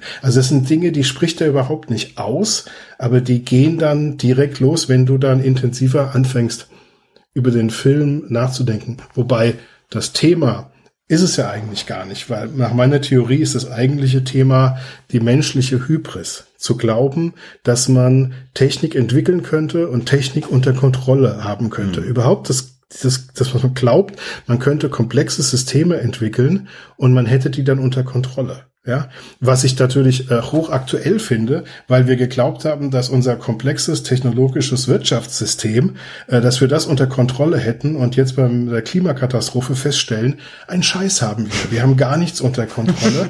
ähm, wir sind auch, wir sind auch ähm, nicht weitblickend oder konsequent genug, um die Probleme zu lösen. Wir sind genauso dämlich wie diese Techniker in diesem Steuerungsbunker, die dann einfach den Stecker ziehen und dadurch die, sind die ähm, Roboter vollkommen frei, weil sie nämlich, solange sie noch Akkustrom haben, dann alles töten können, ähm, was nicht wie Peter rechtzeitig wegläuft. Und dann ähm, auch feststellen, dass wenn sie überall den Stecker gezogen haben, dass die Sauerstoffzufuhr in ihrem Bunker auch aus ist und dann ersticken sie alle in dem Bunker da unten. Genauso sind wir und der Klimawandel. Ja, wir haben einen Scheiß unter Kontrolle. Oh ja. Komplexe Systeme verlieren wir außer Kontrolle. Das ist das eigentliche Thema und es ist fast das Lebensthema von Michael Crichton. Ja. Das ist bei Andromeda Dino Strain, Park, Jurassic und, äh, Park, Jurassic Park, Andromeda Strain ist das immer wieder. Wir haben es nicht unter Kontrolle. Und äh, es ist dann ein populärer Film, wenn einige wenige eine Katastrophe abwenden können, wie bei Andromeda Strain, durch Vernunft und und äh, ja Disziplin und Wissenschaft oder ähm, durch durch schnelles Rennen und ein bisschen Glück haben und gut aussehen wie bei Jeff Goldblum in Jurassic Park ja aber ich finde, das ist eigentlich diese menschliche Hybris, zu glauben, wir hätten es im Griff. Das ist das eigentliche Ziel, äh, das Michael Crichton darstellen will. Hm. Da würde ich dann gleich gerne gleich nochmal weiter eingehen mit der Analyse. Also nochmal so ein Eindruck meinerseits. Und so, wie gesagt, ich habe ja den Film das erste Mal jetzt gesehen, das erste Mal mit meinem Mann zusammen, das zweite Mal nochmal alleine quasi, um das nochmal sacken zu lassen. Also ich war auf jeden Fall sehr beeindruckt eben von diesen visuellen Sachen oder generell so von diesem Setup an sich, so zu überlegen, so Anfang der 70er sich dann doch schon sehr ausgefeilt, dieses System zu überlegen, von wegen, du hast ja quasi dann diese ganze Technikerbasis, die dann wirklich alles kontrollieren. Man erinnert sich so ein bisschen an Cabin in the Woods. äh, da sehe ich die Parallelen ja. auf jeden Fall.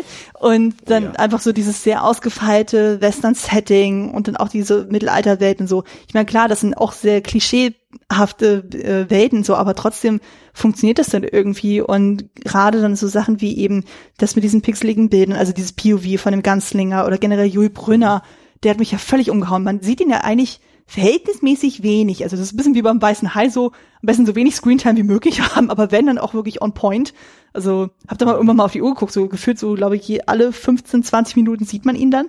Aber wenn, dann ist es auch wirklich auf dem Punkt. Also der macht seinen Job da richtig, richtig gut wenn ich das richtig auf dem Schimmer war, es auch mit so einen seiner letzten Rollen gewesen. Also das war irgendwie. Nee, die letzte Rolle war bei Future World, wo sie fast nur noch ähm, nicht genutztes Material oder sogar ja. genutztes Material aus Westworld in den Träumen der Journalistin ja. äh, bei Future World vorkommen lassen. Ja, so einer das der letzten auf jeden Fall. Also es war auf jeden Fall einer der letzten Lebens. Das haben sie wahrscheinlich nur gemacht, weil sich die, die Story von Future World als Bezug auf die Ereignisse in Westworld bezielt und mit Sicherheit, damit sie diese berühmte ikonische Figur von Joel Brunner mit diesem Robotergesicht überhaupt aufs Plakat auch von Future World setzen konnten. Ja, Für was nochmal es gar nicht gebraucht. Ja, ja, ansonsten hat hatte das keinerlei dramaturgische Bedeutung in dem Future World. Ja.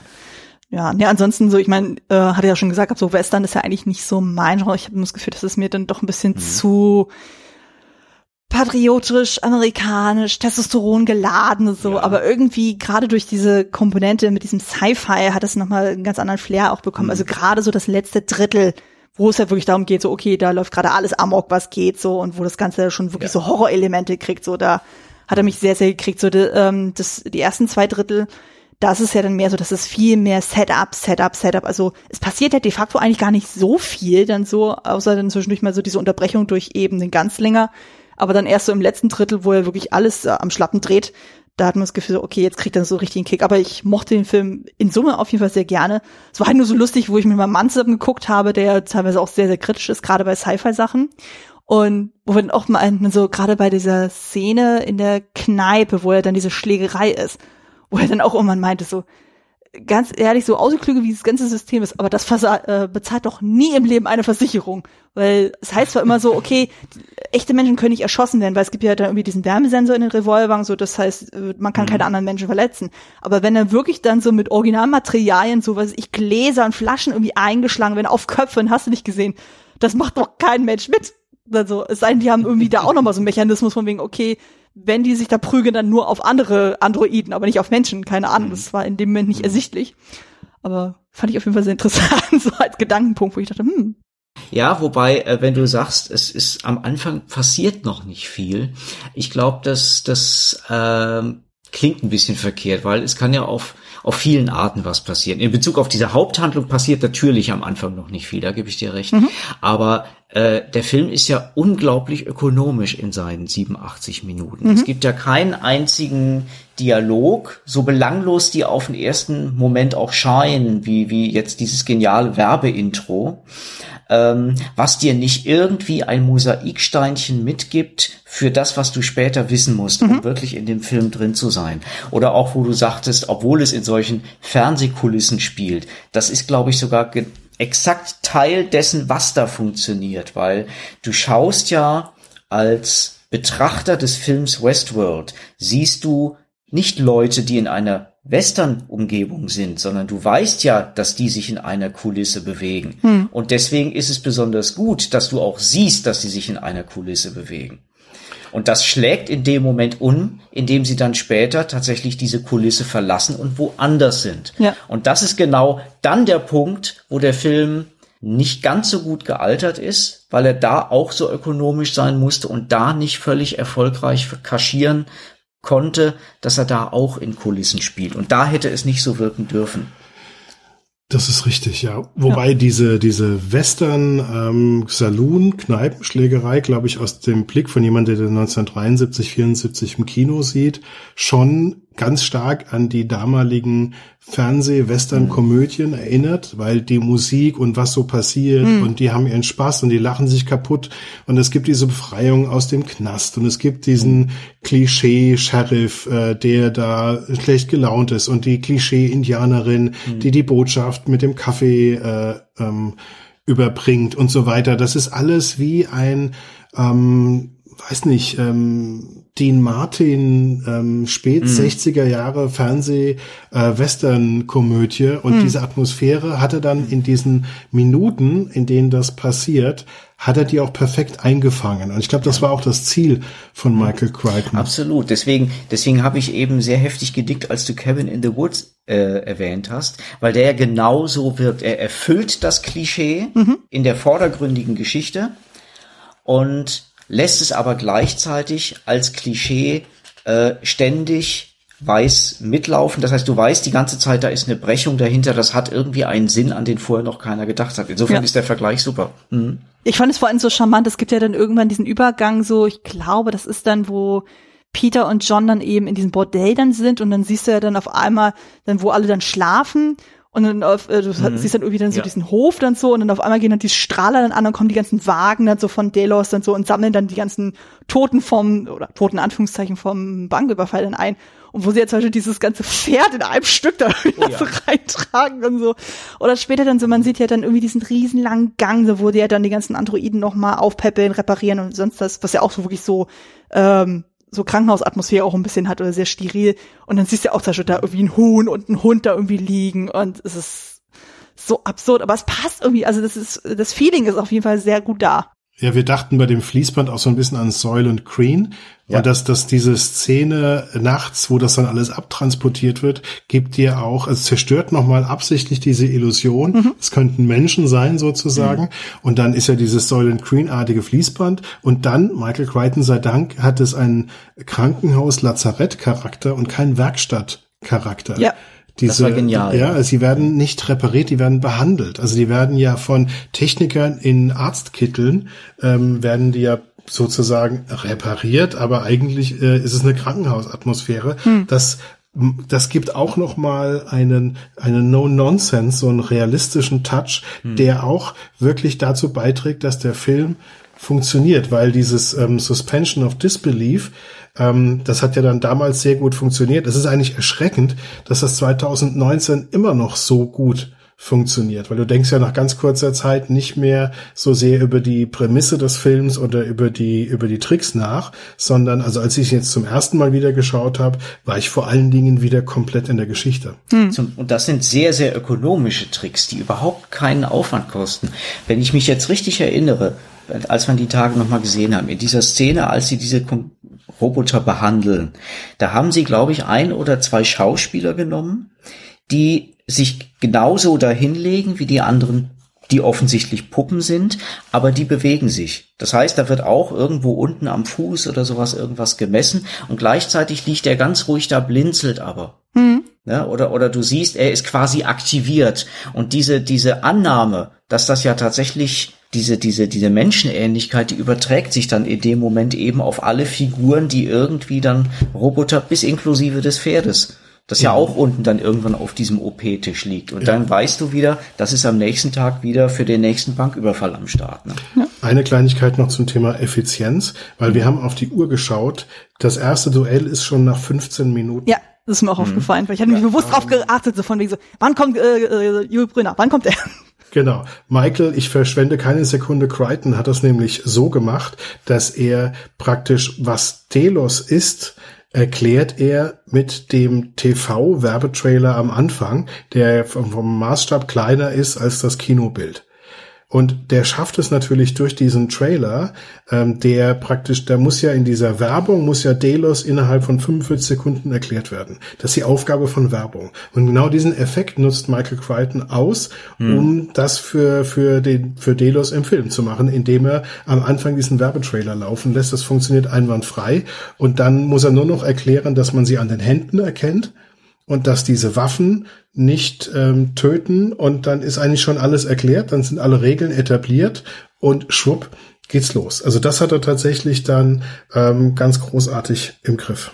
Ja, das stimmt auf jeden Fall. Also, ich glaube, Henrik, du hattest es ja schon gesagt. Also dann eigentlich alles, was du im Film dann auch siehst. Manchmal mag er sich ein bisschen länger anfühlen, so als er es tatsächlich ist. Aber das, was drin ist, das ist auf jeden Fall on point. So. Also das funktioniert tatsächlich mhm. aus. Also ich wüsste jetzt auch nicht, was man jetzt noch hätte rausschmeißen können oder müssen. Ja. Also ich hatte mal so Kritiken gelesen, die irgendwie gemeint haben, so ja, man hätte es jetzt wie quasi jetzt bei der aktuellen neuen Serie dann nur auf eine Welt beschränken müssen, weil wir kriegen ja von der römischen Welt und von der Mittelalterwelt ja gar nicht so viel zu sehen, also am wenigsten noch von der römischen Welt. Aber hm. das fand ich jetzt auch nicht so dramatisch, ne? weil gerade so dieses mit der Mittelalterwelt, wo jetzt zum Beispiel ein anderer Besucher gezeigt wird, der dann irgendwie was mit der Königin dann am Laufen hat und dann noch irgendwie da mit der Daphne oder zumindest wo es versucht, was ja auch für mich ja auch noch so ein Punkt dann, ähm, anspricht, da können wir auch, glaube ich, jetzt zum Analysepart auch direkt rübergehen, ist ja so dieser Eskapismus. Also das heißt einfach so ein hm. bisschen so wie oh ja. so ein Kind dann Cowboy und Indianer spielen oder auch äh, so sexuelle Fantasien ausleben lassen. Das hast du gerade ja bei diesem ähm, bei diesem Mann, der eben in dieser Mittelalterwelt ist und in dem hm. in den ersten zehn Minuten, da sieht man ja eben diesen Hovercraft und so, wo sie ja nochmal diese Videos dann auch gezeigt bekommen. Und genau hinter Peter und John sitzt ja eben eben jener Mann mit seiner Frau ja. anscheinend so. Und er ist wiederum in der Mittelalterwelt dann später und sie geht dann in die römische Welt. Und du siehst ziemlich genau, okay, die Chemie zwischen den beiden ist auch nicht mehr so die Barste.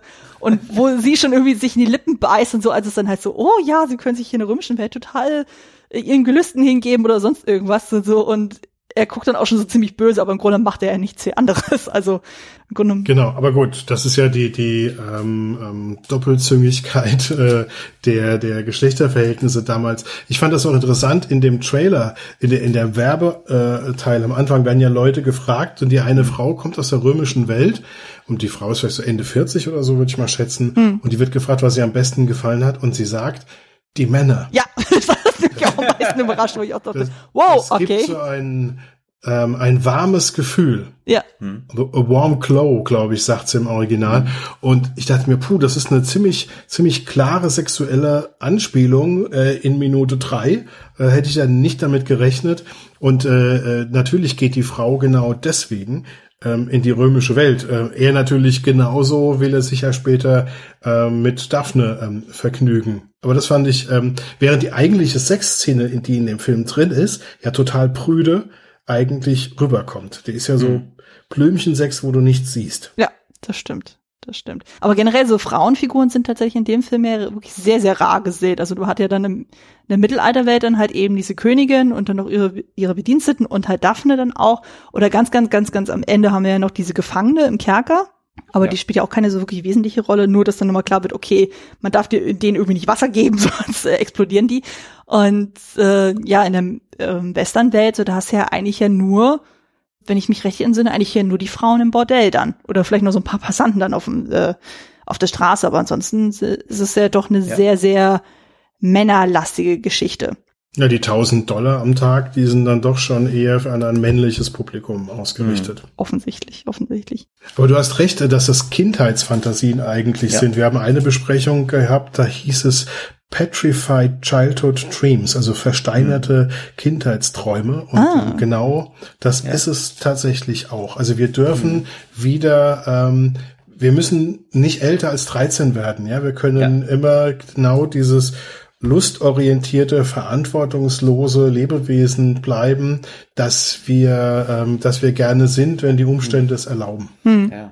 Ich meine, heutzutage hast du ja sowas ja noch, was ich dann mit Live-Action-Roleplay, also eben so Lapen, hm. Ähm, ja. Da ist es ja mehr so im Fantasy-Setting, aber es gibt ja natürlich auch andere Spielwiesen dann so.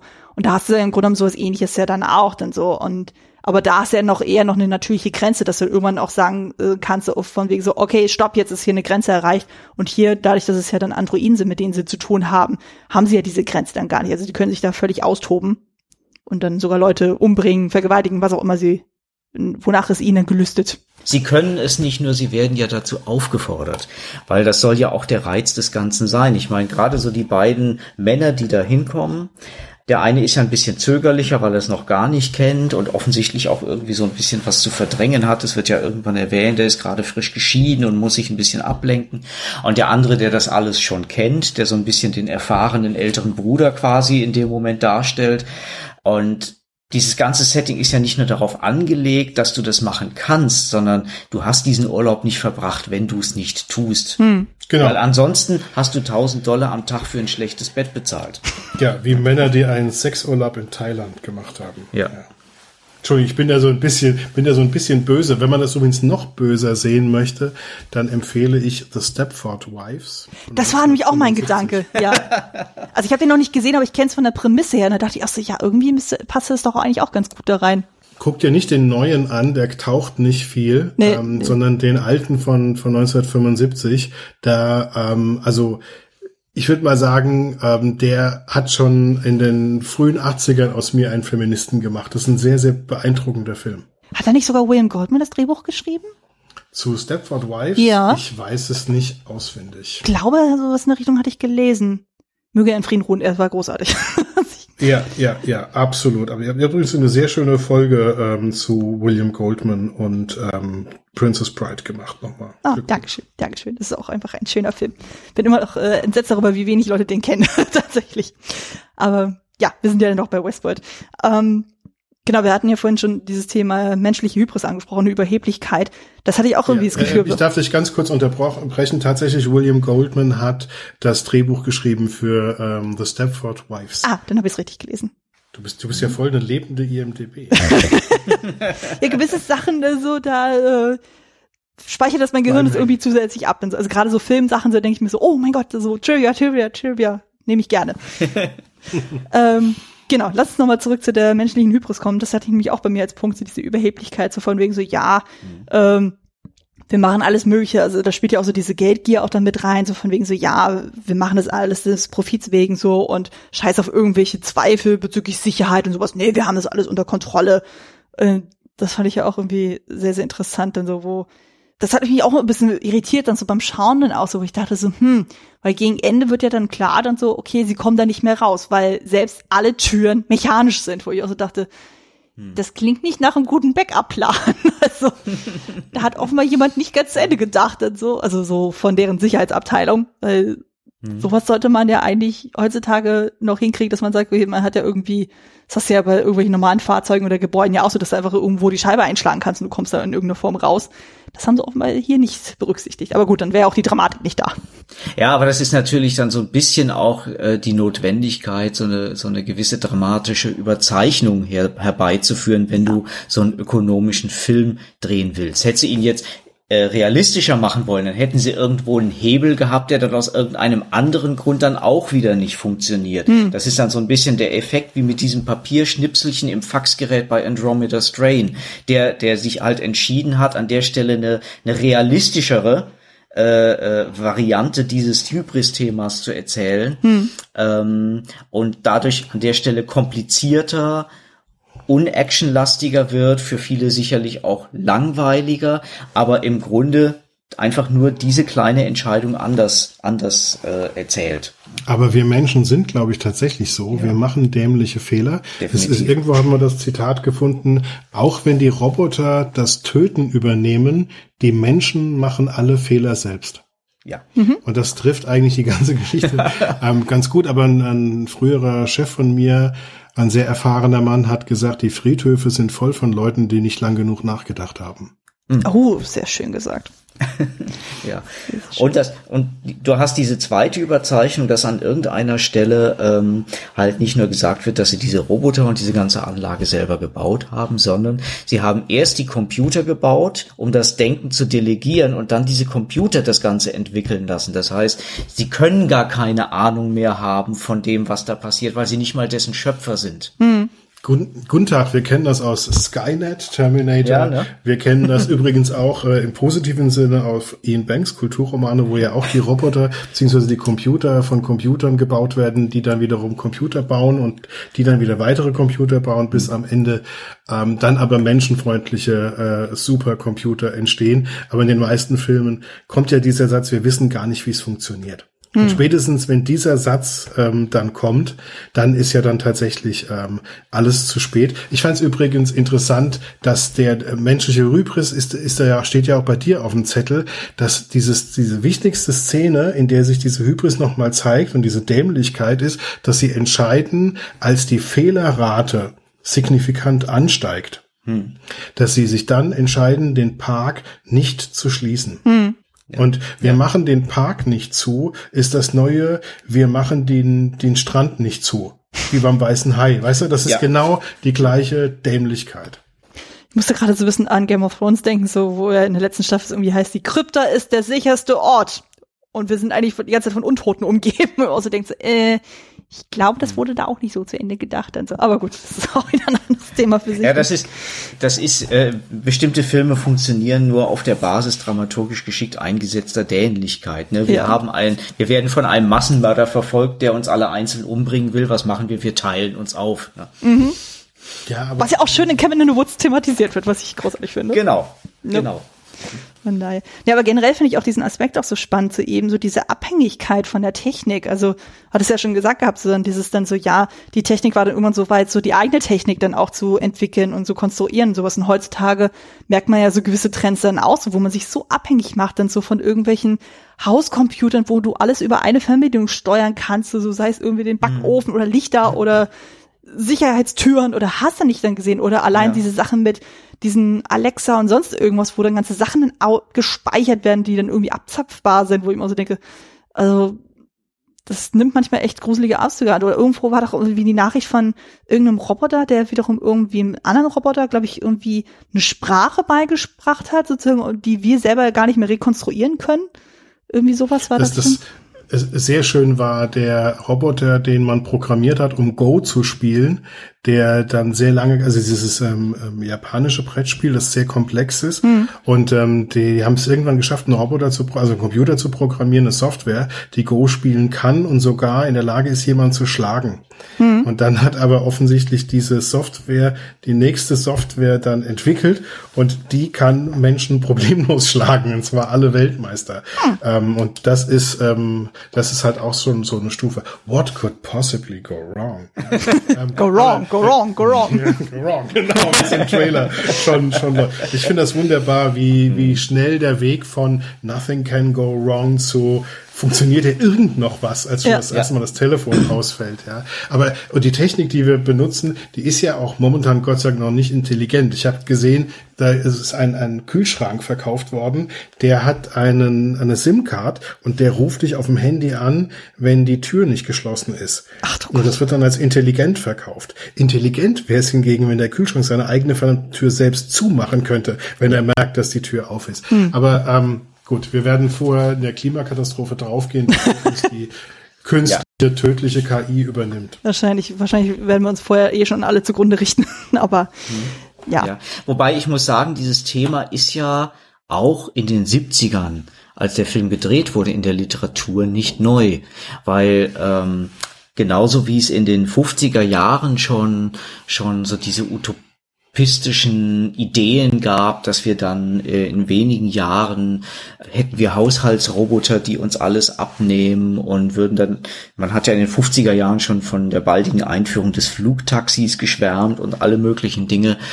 Ähm, und natürlich hat so ein grenzgängerisches, per se grenzgängerisches Genre wie die Science Fiction sehr früh auch damit begonnen, mit diesem Gedanken zu spielen und eben auch die Schattenseiten zu erkunden. Also so gerade so jemand wie Isaac Asimov, der hat natürlich auch ganz früh damit begonnen, äh, sich zu fragen, was passiert eigentlich, wenn wenn irgendeine Maschine so kaputt geht, dass seine drei Regeln nicht mehr gelten, dass der Menschen verletzen kann, dass der Menschen nicht mehr für wichtig erachtet äh, dass sein Selbsterhalt alles andere niederwalzt oder ne, also diese diese äh, Schattenfantasien in Bezug auf künstliche Intelligenz, die gibt's tatsächlich auch in den 70ern schon sehr lange. Sie hatten es halt nur noch nicht bis in den Film geschafft bis dahin. ne? Hm.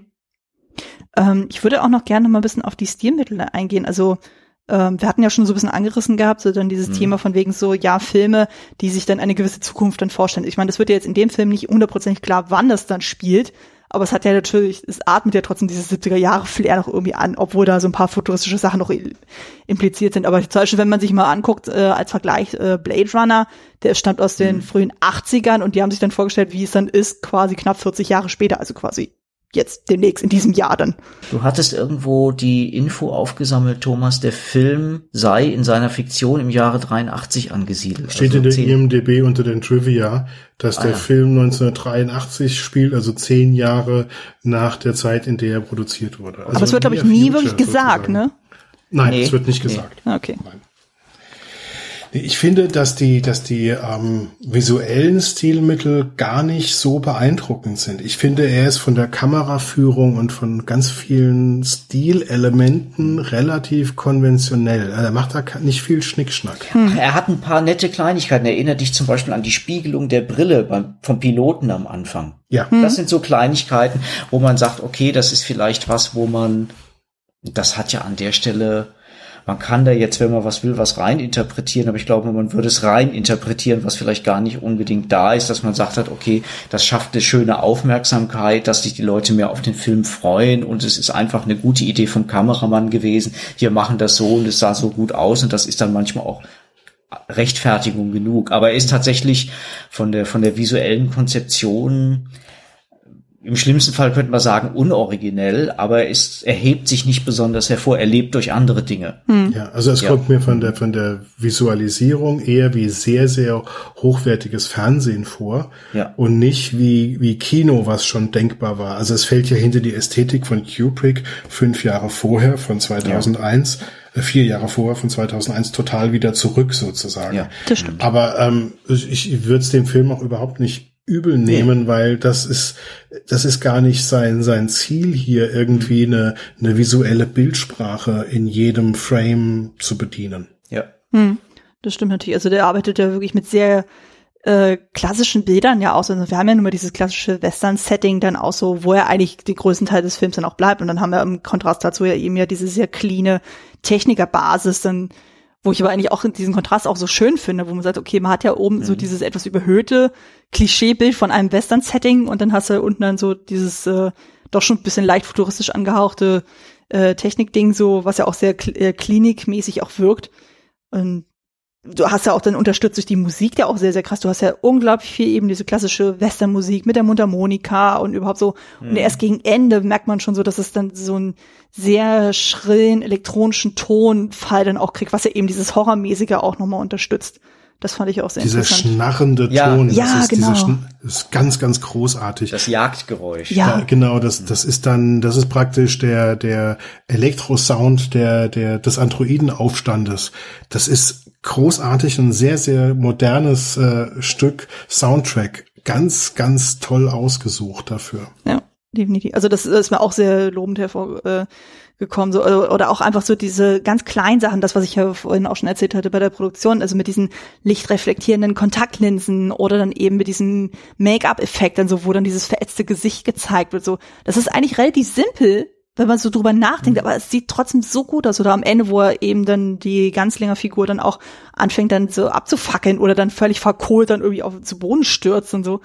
Das ist einfach so minimal so, aber es funktioniert trotzdem irgendwie. Ja, man braucht halt auch eine, Selbstdisziplin, diese Kleinigkeiten auch durchzuhalten, unbeachtet dessen, ob es vielleicht nur jeder 15. Zuschauer merkt. Es gibt ja zum Beispiel dieses Detail, ähm, dass man auch mal kurz die Nahaufnahme des, der Hand des Ganzlingers sieht. Mhm. Und, und viele hätten an der Stelle, glaube ich, den Fehler gemacht, gar keinen Wert darauf zu legen, weil man es an der Stelle schon weiß, dass man gar nicht mehr sieht, äh, dass das eine Roboterhand ist. Aber das sind so Kleinigkeiten, auf die sie sehr geachtet haben. Sie haben eine Gummihand genommen, tatsächlich, ja. hm. ähm, und in der Nahaufnahme. Und damit wird klar, es, also damit siehst du halt die Roboterhand vom Ganzlinger. Das ist mir total hm. aufgefallen, dass sie auf so ein Detail geachtet haben, finde ich großartig. Ja. ja. ja. Aber das wichtigste Stilmittel ist für mich die Kunst der Steigerung. Mhm. Ja. Weil, weil mhm. er hat ja praktisch diese, dieses äh, sorglose Spiel, nothing can go wrong, ja, also mhm. erlaubt dir alles, alles easy und ähm, dann hast du die Katastrophe. Und wie er ähm, in diesem Drehbuch die Stufen aufbaut, das ist für mich das, das wichtigste Stilmittel, wie er lauter Andeutungen setzt. Weil am Anfang bist du dann noch völlig in der Partyzone. Und ich bin das erste Mal wach geworden, sozusagen, als nach dem Sex die äh, Pariser Prostituierte ganz kurz so eine Art Signal bekommt. Mhm. Und ja. dann werden die, die Augen werden dann halt zu diesen reflektierenden. Roboteraugen. Es gibt so einen kurzen Ton, als hätte irgendwie eine Festplatte etwas empfangen. Und mhm. das ist offensichtlich der, der Computervirus, möglicherweise. Mhm. Und das, das ist nur eine Sekunde und dann ist wieder weg. Und ich dachte mir, huh, was war das jetzt? Ja. Und das klang irgendwie so komisch. Und dann ähm, gibt es, dann sagen sie hier, es gibt schon wieder hier eine, eine zentrale Störung. Und der andere sagt, ja, schon wieder. Und denkst dir, wie, schon wieder, ja. ja. Und ähm, dann gibt es diese Besprechung, wo sie über die, über die signifikante Steigerung, ja. ähm, dass ihre Maßnahmen das auch nicht verbessert haben. Und dann entscheiden sich den, den Park offen zu lassen und dann ähm, kommt das mit dem, ähm, das ist, äh, die Maschinen sind krank, die Seas of Machines, und dann kommt ähm, die, die äh, Information, wir wissen gar nicht, wie es funktioniert. Mhm. Und ab dem Punkt habe ich mir richtig Sorgen gemacht, ja. Mhm. Und dann kommt die Sache mit der Schlange ja. wo sie also von der Schlange angegriffen werden und John sagt, das darf nicht passieren. Diese Schlange ja. darf mich nicht angreifen. Hm. Und dann diskutieren im Hintergrund die Techniker wieder, ja, jetzt ist da ist jetzt einer von der Schlange, ja, es war nur eine Schlange und so.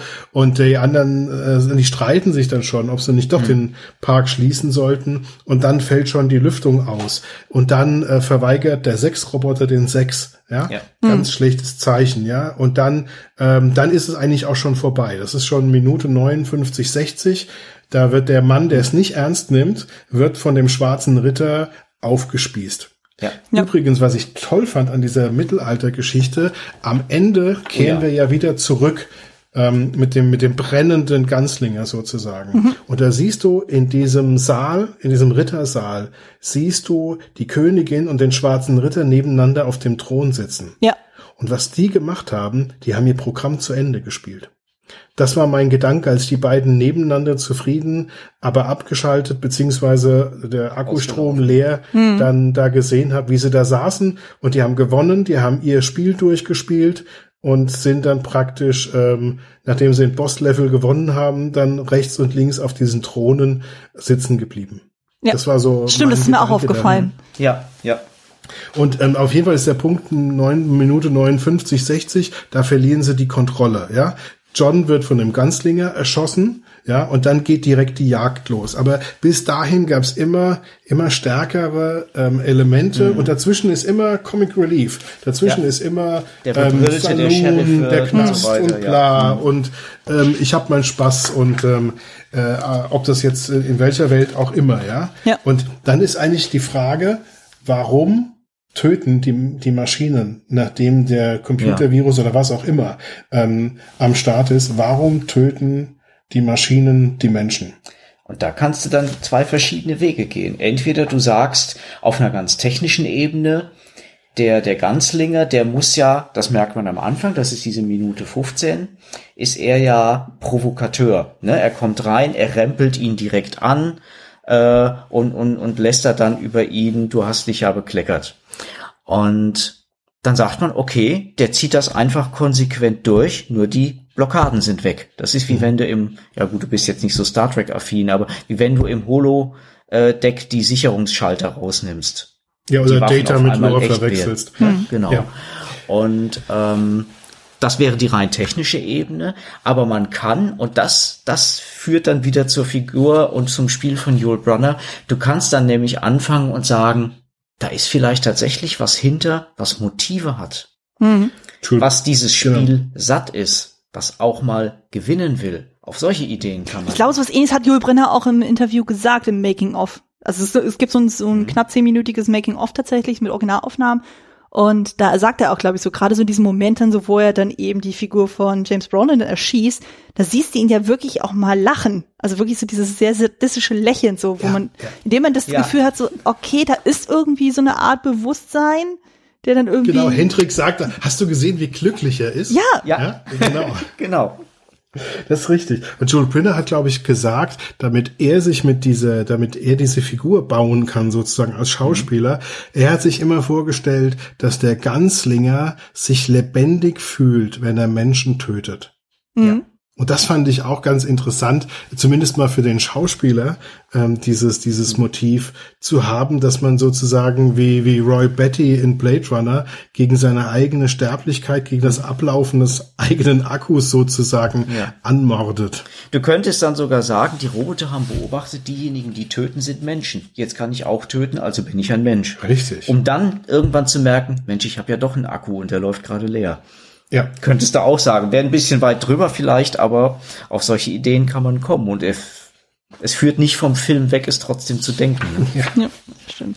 Ja, was ich auf jeden Fall noch ansprechen möchte, was mir auch aufgefallen ist, weil wir auch ab und zu mal mhm. von diesem Werbespot gesprochen haben, du hast ja tatsächlich auch so diese erzählerische Klammer. Wir fangen mit diesem Werbespot an, wo wir ja noch in diesem Mini-Bildschirm und dann halt mit Ansage, dann dieses Nothing can go wrong, bla bla bla. Und dann am Ende des Films, nachdem ja dann quasi der ganz länger dann äh, äh, zerstört ist und so und dann siehst du ja den völlig erschöpften Peter auf der Treppe und dann hörst du ja quasi aus dem Off nochmal eben diesen Werbeslogan. So von wegen so, mhm. ja, you will have the trip of your life und sowas und so. Und dann siehst du halt dann äh, die Figur Peter, die dann genau in die Kamera reinguckt, so von wegen so, ja, das ist total der Trip meines Lebens. Ich werde hier verrecken, aber egal. Denn so. Also das ist dann genau, boy, we have a vacation for you. Ja. Genau, das ist der Satz, der nochmal kommt. Ich finde das interessant, dass er praktisch, nachdem er alles erlebt hat, so, so ein Burnout-Gesicht hat. Ja. Der ist ja total durch. Der sitzt da ja, der ist ja nicht irgendwie glücklich, dass er es geschafft hat, mhm. sondern der ist ja völlig, das erinnerte mich an Predator, die letzte Szene mit Arnold Schwarzenegger, wie er in dem Shopper sitzt und weggeflogen wird und auch diesen vollkommen leeren Blick hat, nachdem er den Predator überlebt hat. Es gibt übrigens noch einen Bezug zu Predator, das nämlich als unser Peter mit äh, nicht mehr über die Wärmebildkamera des ähm, Ganzlingers entdeckt werden kann, weil er unter der Fackel steht. Das ist auch so ein guter Effekt irgendwie. Ja. Fantastisch. Und das ist übrigens ähm, eindeutig ein paar Jährchen bevor das bei Predator auch passiert, wo er dann so mit Schlamm eingepackt ist, dass der Predator ähm, ihn nicht mehr sehen kann. Ja, und ähm, bei ähm, Predator reden wir über was für ein, von welchem Jahr? 87, ja. Also das sind ein, das sind doch mal 14 Jahre danach, ja. Also ich habe Predator nicht gesehen, deswegen kann ich dazu relativ wenig oh, sagen, aber okay. äh, ich glaube euch das mal. Ähm, bei, bei der Gelegenheit, ähm, bei, bei Predator sollten wir vielleicht noch auf die äh, Podcast-Folge von einem Filmarchiv hinweisen, die ganz großartig Predator erklärt haben, warum es sich tatsächlich lohnt, den heute noch zu gucken. Also erst Predator gucken und dann ein Filmarchiv hören. Packen wir auch mitten in die Show Notes. Ich werde schon die Liste mit sehr packen. Aber finde ich gut. Mach ich gerne. Ähm, ich überlege gerade so, ich versuche ein bisschen so die Zeit im Blick zu behalten. Ähm, gibt es von eurer Seite noch irgendwelche inhaltlichen oder stilelementische Geschichten, so die ihr noch erwähnt haben möchtet? Nee, eigentlich nicht. Ach so, für mich vielleicht war da, als ich, als ich mich mit dem Film nochmal beschäftigt habe, habe ich mich irgendwann gefragt, gibt es in dem Film was Böses? Mhm. Was erstmal ja natürlich, äh, klar, da läuft einer rum und, und, und verfolgt den Protagonisten, könnte man sagen, natürlich ist das böse, aber ähm, im Grunde zieht er eigentlich ja nur sein Programm durch. Er zieht sein Programm durch.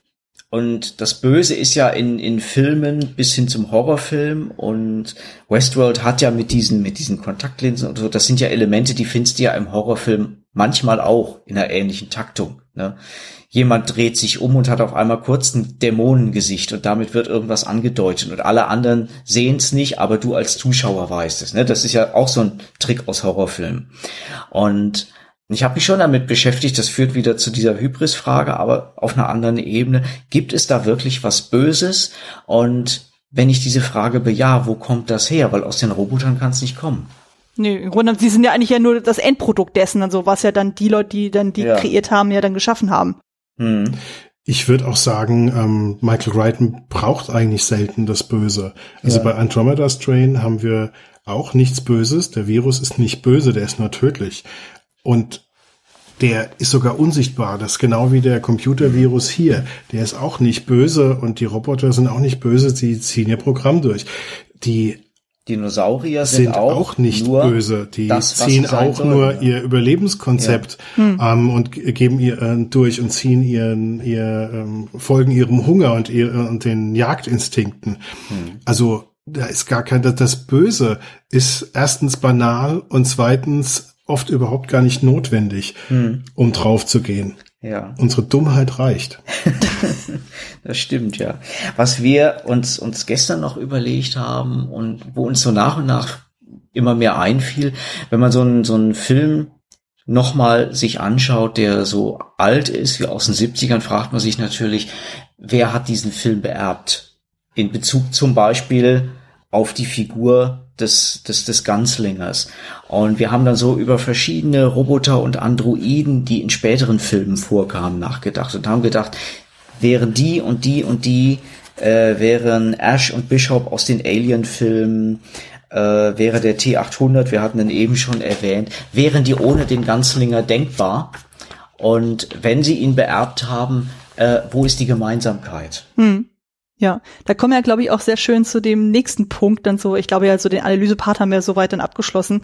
Aber dann können wir direkt weitergehen zum Thema Filmzitate. Also inwieweit ist der Film mhm. heute noch relevant und so? Ich finde ihn sehr relevant, gerade weil du, weil du manches zum ersten Mal erwähnt hast und andere, das würde vielleicht auch ein Klassiker definieren, andere, die später das gleiche Thema nochmal anschauen wollten, kamen um diesen Klassiker nicht rum. Hm.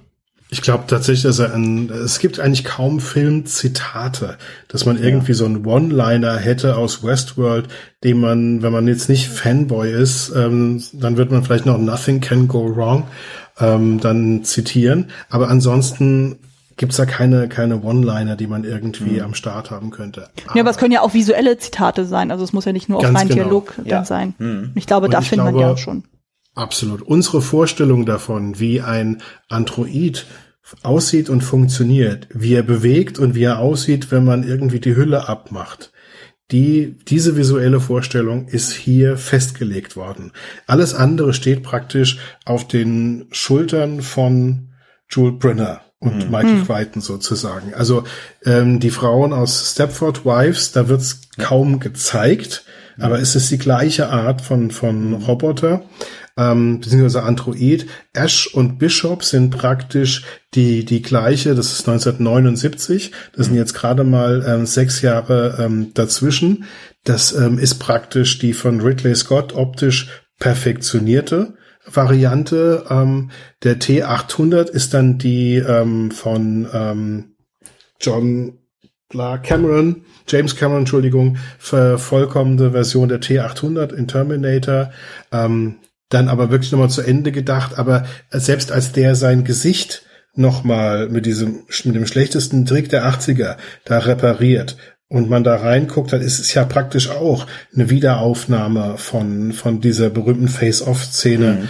ähm, aus Westworld. Mhm. Auch, auch, auch wenn Data geöffnet wird, sieht er ja. immer noch aus wie Jules Printer von innen, ja? Mhm. Ähm, oder der, der 200-Jahre-Mann oder, ähm, die, die Surrogates, der Film mit Bruce Willis, ja, und ähm, eigentlich ist erst ähm, Ava aus ähm, Ex Machina eine, die visuell nochmal einen Schritt nach mhm. vorne geht, weil man sie erst als Roboter sieht, bevor man sie in einer komplett menschlichen Hülle so zu sehen. Aber, aber auch da ist eine Szene, wo die, die menschliche Haut abgezogen wird sozusagen. Ja. Mhm. Und selbst da sieht's wieder aus wie eine visuell perfektere Variante von, von dem Ganzlinger von 1973, ja. Also es ist schon, ähm, es ist einfach unser Bild geprägt damit, ja. Ja.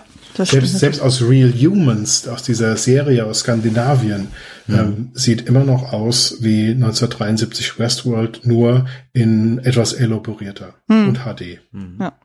Ja, aber ich hatte auch noch mal ein bisschen geguckt gehabt, so weil äh, Film und Serien, so was dann irgendwie diesen Film irgendwie zitiert in irgendeiner Form. Und da ist mir auch aufgefallen, also ich hatte das Gefühl gehabt, so dass eigentlich primär entweder so diese Darstellung von Androiden, Robotern oder einfach so dieses Grundsetup mit diesem Freizeitpark, dass das vor allem so gerne mal zitiert wird. Also zum Beispiel bei den Simpsons gibt's ja dann zum Beispiel Itchy und Scratchy Land, wo ja auch dann eben die Roboter irgendwie amok laufen. Oder du hast dann, mhm. ähm, was ich auch schon mal gesagt habe, so ein Mystery Science Theater, die ja immer wieder gerne mal Bezug auf den Film nehmen oder die Welt oder sogar die Darstellung von Jules Brünner, die das in irgendeiner Form klamaukig dann verarbeiten. Oder dann was ich auch spannend fand, war ja zum Beispiel bei dem Halloween-Film von 1980, wo ja dann die Performance von Michael Myers dann auch tatsächlich an Jule Brünner angelehnt war. Hatte ich ja auch ja. so gar nicht, äh, wenn der man so drüber nachdenkt. auch eine Maske. Ja, der trägt auch eine Maske und so dann auch so dieses sehr stoische dann so, wie er sich bewegt und agiert und so, das passt unglaublich gut. Also da kann man sich so gut vorstellen, so dass das, dass der Jule Brünner tatsächlich so Pate dafür stand. Und ein etwas neueres Beispiel fand ich dann auch dann im Serienbereich bei Doctor Who da gibt es tatsächlich in der siebten Staffel eine Folge, die nennt sich A Town Called Mercy, wo es dann tatsächlich einen Roboter-Alien gibt im Cowboy-Look, der dann tatsächlich eine Westernstadt bedroht, der dann halt auch wie so ein Ganzlinger dann halt agiert und so und auch dann so, ähm, ja, mit so einem Suchblick dann so halt so sein Opfer dann sucht, dann so und fokussiert so und die ganze Zeit auf der Suche nach ihm ist und ihn killen will. Ähm, ist natürlich eine sehr, sehr moderne äh, Interpretation. Sieht ein bisschen aus wie, äh, wie Rutger Hauer dann so mit ganz viel Zeug dann so, aber so einfach so dieser sehr schwarz gekleidete, äh, mit Maschinengewehren, allem drum und dran dann irgendwie ausgestattete äh, Roboter-Alien, das sah schon sehr, sehr gut aus und so. Und hatte auch ein bisschen so ein Jules Brünner-Vibe. Und genau das, was ich auch schon meinte mit Cabin in the Woods, also das fand ich ja so, gerade so was diese, äh, diese Diskrepanz äh, betrifft, so von wegen so, da ist oben die Welt, dann so, die wird kontrolliert von dieser Technikwelt da unten. Das ähm, habe ich so in der Form auch bisher nicht mehr gesehen. Also das war gleich die allererste Assoziation, die ich mit dem Film dann hatte beim Gucken, wo ich dachte, ach Mensch, hier fehlt nur noch, dass sie da unten dann auch irgendwie so Wetten abschließen von wegen so, okay, wer macht was und wer macht jenes und dann, aber das wird ja bei Delos ja doch sehr kontrolliert alles dann gemacht. Ja. Da hast ja nicht so viel. Delos übrigens ähm, ist äh, eine griechische Insel, mit einem interessanten Mythos, eine schwimmende Insel, auf der Leto, die mit äh, Zeus geschlafen hat oder von Zeus vergewaltigt wurde, je nachdem, wie man das sehen möchte. Wen hat er nicht beschlafen, ehrlich gesagt? Absolut. Alle, jede Frau, die nicht bei Null auf dem Baum war. Ja. Und ähm, äh, Hera macht natürlich Zeus keinen Trouble, sondern jagt immer die Frauen. Und Leto ist dann auf die Insel Delos geflüchtet, weil das eine schwimmende Insel war, hat Hera sie nicht gefunden und ähm, Leto hat dann ähm, Artemis und Apollon dort auf die Welt gebracht übrigens. Uh. Und Poseidon hat dann die Insel später befestigt mit vier diamantenen Säulen. Sehr, sehr schön. Ja. Ja, also insofern ein sehr poetischer Name für diesen ähm, Freizeitpark.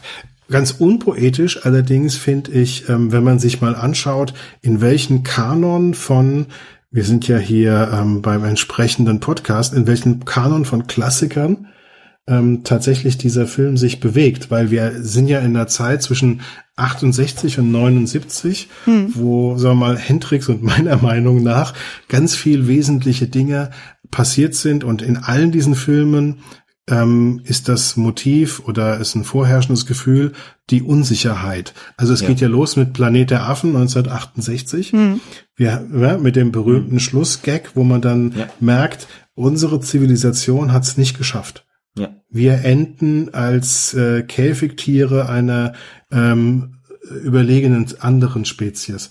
Andromeda's Train, ähm, wir ähm, haben das erste Mal was aus dem Weltall und ist, wir sind ein Wimpernschlag davon entfernt, alle ausgelöscht zu werden. Ähm, dann ähm, 2001, 1969, wir kommen äh, mit außerirdischem Kontakt und wir verstehen null, was passiert. Ja?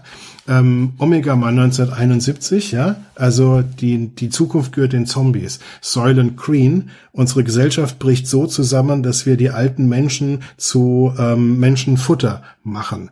Rollerball, ähm, das ist ja praktisch die, die Zukunft, wenn wir Trump weiter als Präsident haben, ja. The Stepford Wives, die absolut, ähm, nee, die, die, die Zukunft mit Trump ist ja ähm, Hunger Games, habe ich gehört.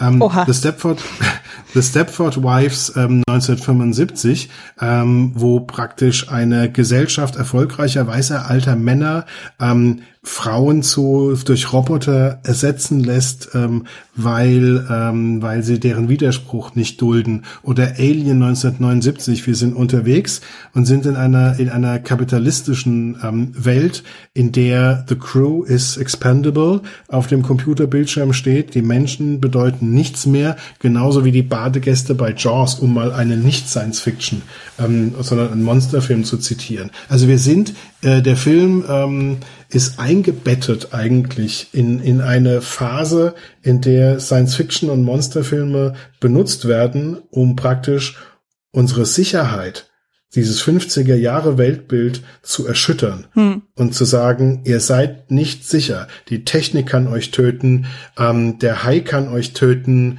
ähm, euer Arbeitgeber kann euch töten ähm, und wenn ihr nicht getötet werdet, dann versteht ihr überhaupt nicht mehr, was passiert und wir sind nicht die Nummer eins. Ja. ja? Und, und was ein Genre in den 70ern extrem geblüht hat, war der Katastrophenfilm.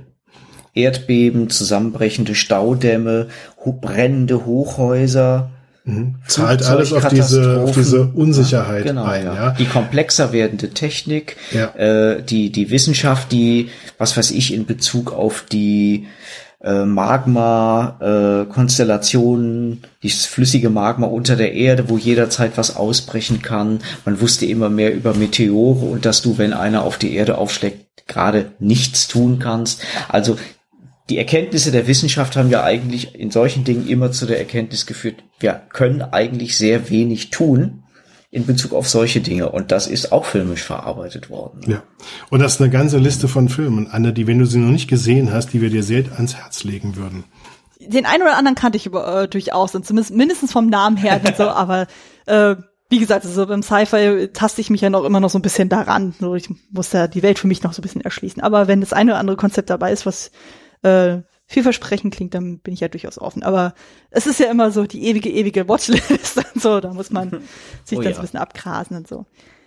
Die wird immer größer. Ja, ja, und man muss ja auch mal die Zeit dafür finden. so, aber ja. das ist ja das Schöne, wenn man dann solche Podcasts dann hat, so dass man sich ab und zu mal so den einen oder anderen rauspickt und darüber auch reden kann, so in aller Ausführlichkeit und mhm. dem Tribut zollen kann. Und Ganz zum Schluss habe ich nämlich noch eine Frage an dich. Ja. Nämlich, was ist dein Lieblingsandroid? Mein Lieblingsandroid. Oh. oh. Ähm. Das war nicht abgesprochen, ich gebe es zu. Alles gut. ähm, das wäre durchaus eine berechtigte Frage. Ich glaube, aktuell würde ich tatsächlich Juli Brünner sagen, weil irgendwie einfach diese Figur so geil ist. Also, ich meine, klar, der ist, äh, mordet sich da durch die Gegend so, aber irgendwie, der macht das so gut einfach. Ich glaube, Hendrik und ich, wir haben jetzt einen ganz späten Liebling ähm, bei Nippon Connection kennengelernt, nämlich die Postbotin oh aus oh ja. Whispering Star oh ja, von okay. äh, Shon Sono. Der ist ja erst ein paar Jahre alter Film, ist aber ähm, auch auf Blu-ray zu kriegen und das ist ein sehr, sehr ruhiger, sehr langsamer Film, äh, wo eine äh, Androiden-Postbotin in einem sehr, sehr einfach gestrickten Raumschiff von Planet zu Planet fliegt und dort Pakete abgibt. Mhm. Und das ist so eine, so eine Mischung aus ach, es fühlt sich so ein bisschen an wie ein japanischer Jim Jarmusch im Weltall. Mhm. Ähm, also es ist echt, echt großartig und es ist eine ganz tolle Atmosphäre und ähm, diese Androiden-Postbotenfrau hat uns ähm, sehr beeindruckt. Also ist noch mal ist noch eine Variante, wie man es noch nie gesehen hat und es ist auch ähm, selten, dass ein Film, der so langsam ist und der so wenig Handlung hat, so gut funktioniert als Film. Oh ja. Auch langsame Filme finde ich nicht unbedingt. Sein. Das ist super. Das ist super, weil das ist ein Film, für den man wirklich wach sein muss, okay. aber auch wach sein möchte. Also es lohnt sich sehr. Ja. Sehr, sehr schön. Ich glaube, damit kommen wir auch so langsam tatsächlich auch zum Ende. Ähm, ich hätte gerne noch mal ein persönliches Fazit von euch. Ist der Film es wert, generell geschaut zu werden? Sollte man ihn im Regal stehen haben? Und wen würdet ihr den Film empfehlen? Also ich bin der Auffassung, der ist auf jeden Fall absolut sehenswert. Er funktioniert für jeden, der, sag mal, für so eine grundsätzliche Ästhetik mit den 70er Jahren da kein Problem hat. Es gibt ja Leute, die mhm. können keine Filme sehen, die älter sind als irgendwie 2000 oder 2010 oder so. Also für mhm. die kann man so nicht empfehlen. Aber wer da ähm, offen dafür ist, dass die Ästhetik ein klein bisschen anders ist, würde ich auf jeden Fall ähm, allen empfehlen, die sich mit Technik, Science Fiction, Gesellschaft ein bisschen auseinandersetzen wollen, auch als Ausgangspunkt für spannende Diskussionen danach. Mhm. Ja. Also ich denke auch so, also alle, die generell so 70er Jahre affin sind, die sowohl ein Herz für Sci-Fi als auch für Western mit einem Twist dann auch haben, würde ich den auch auf jeden Fall empfehlen. Also ich denke mal, ich werde ihn jetzt bei mir nicht unbedingt im Regal stehen haben, so, aber ich finde aber auf jeden Fall die Erfahrung gemacht zu haben, diesen Film geguckt zu haben, auf jeden Fall sehr, sehr schön. Und wahrscheinlich ist es für mich eher ein Film, der eben äh, gezielt durch Jule Brünner dann auch lebt, so dass ich mir immer dann gezielt diese Szenen nochmal rauspicke und dann sage so, ja, ich erfreue mich an dem dann so. Aber da ist auch, äh, hat ja jeder so seine persönliche Präferenzen so.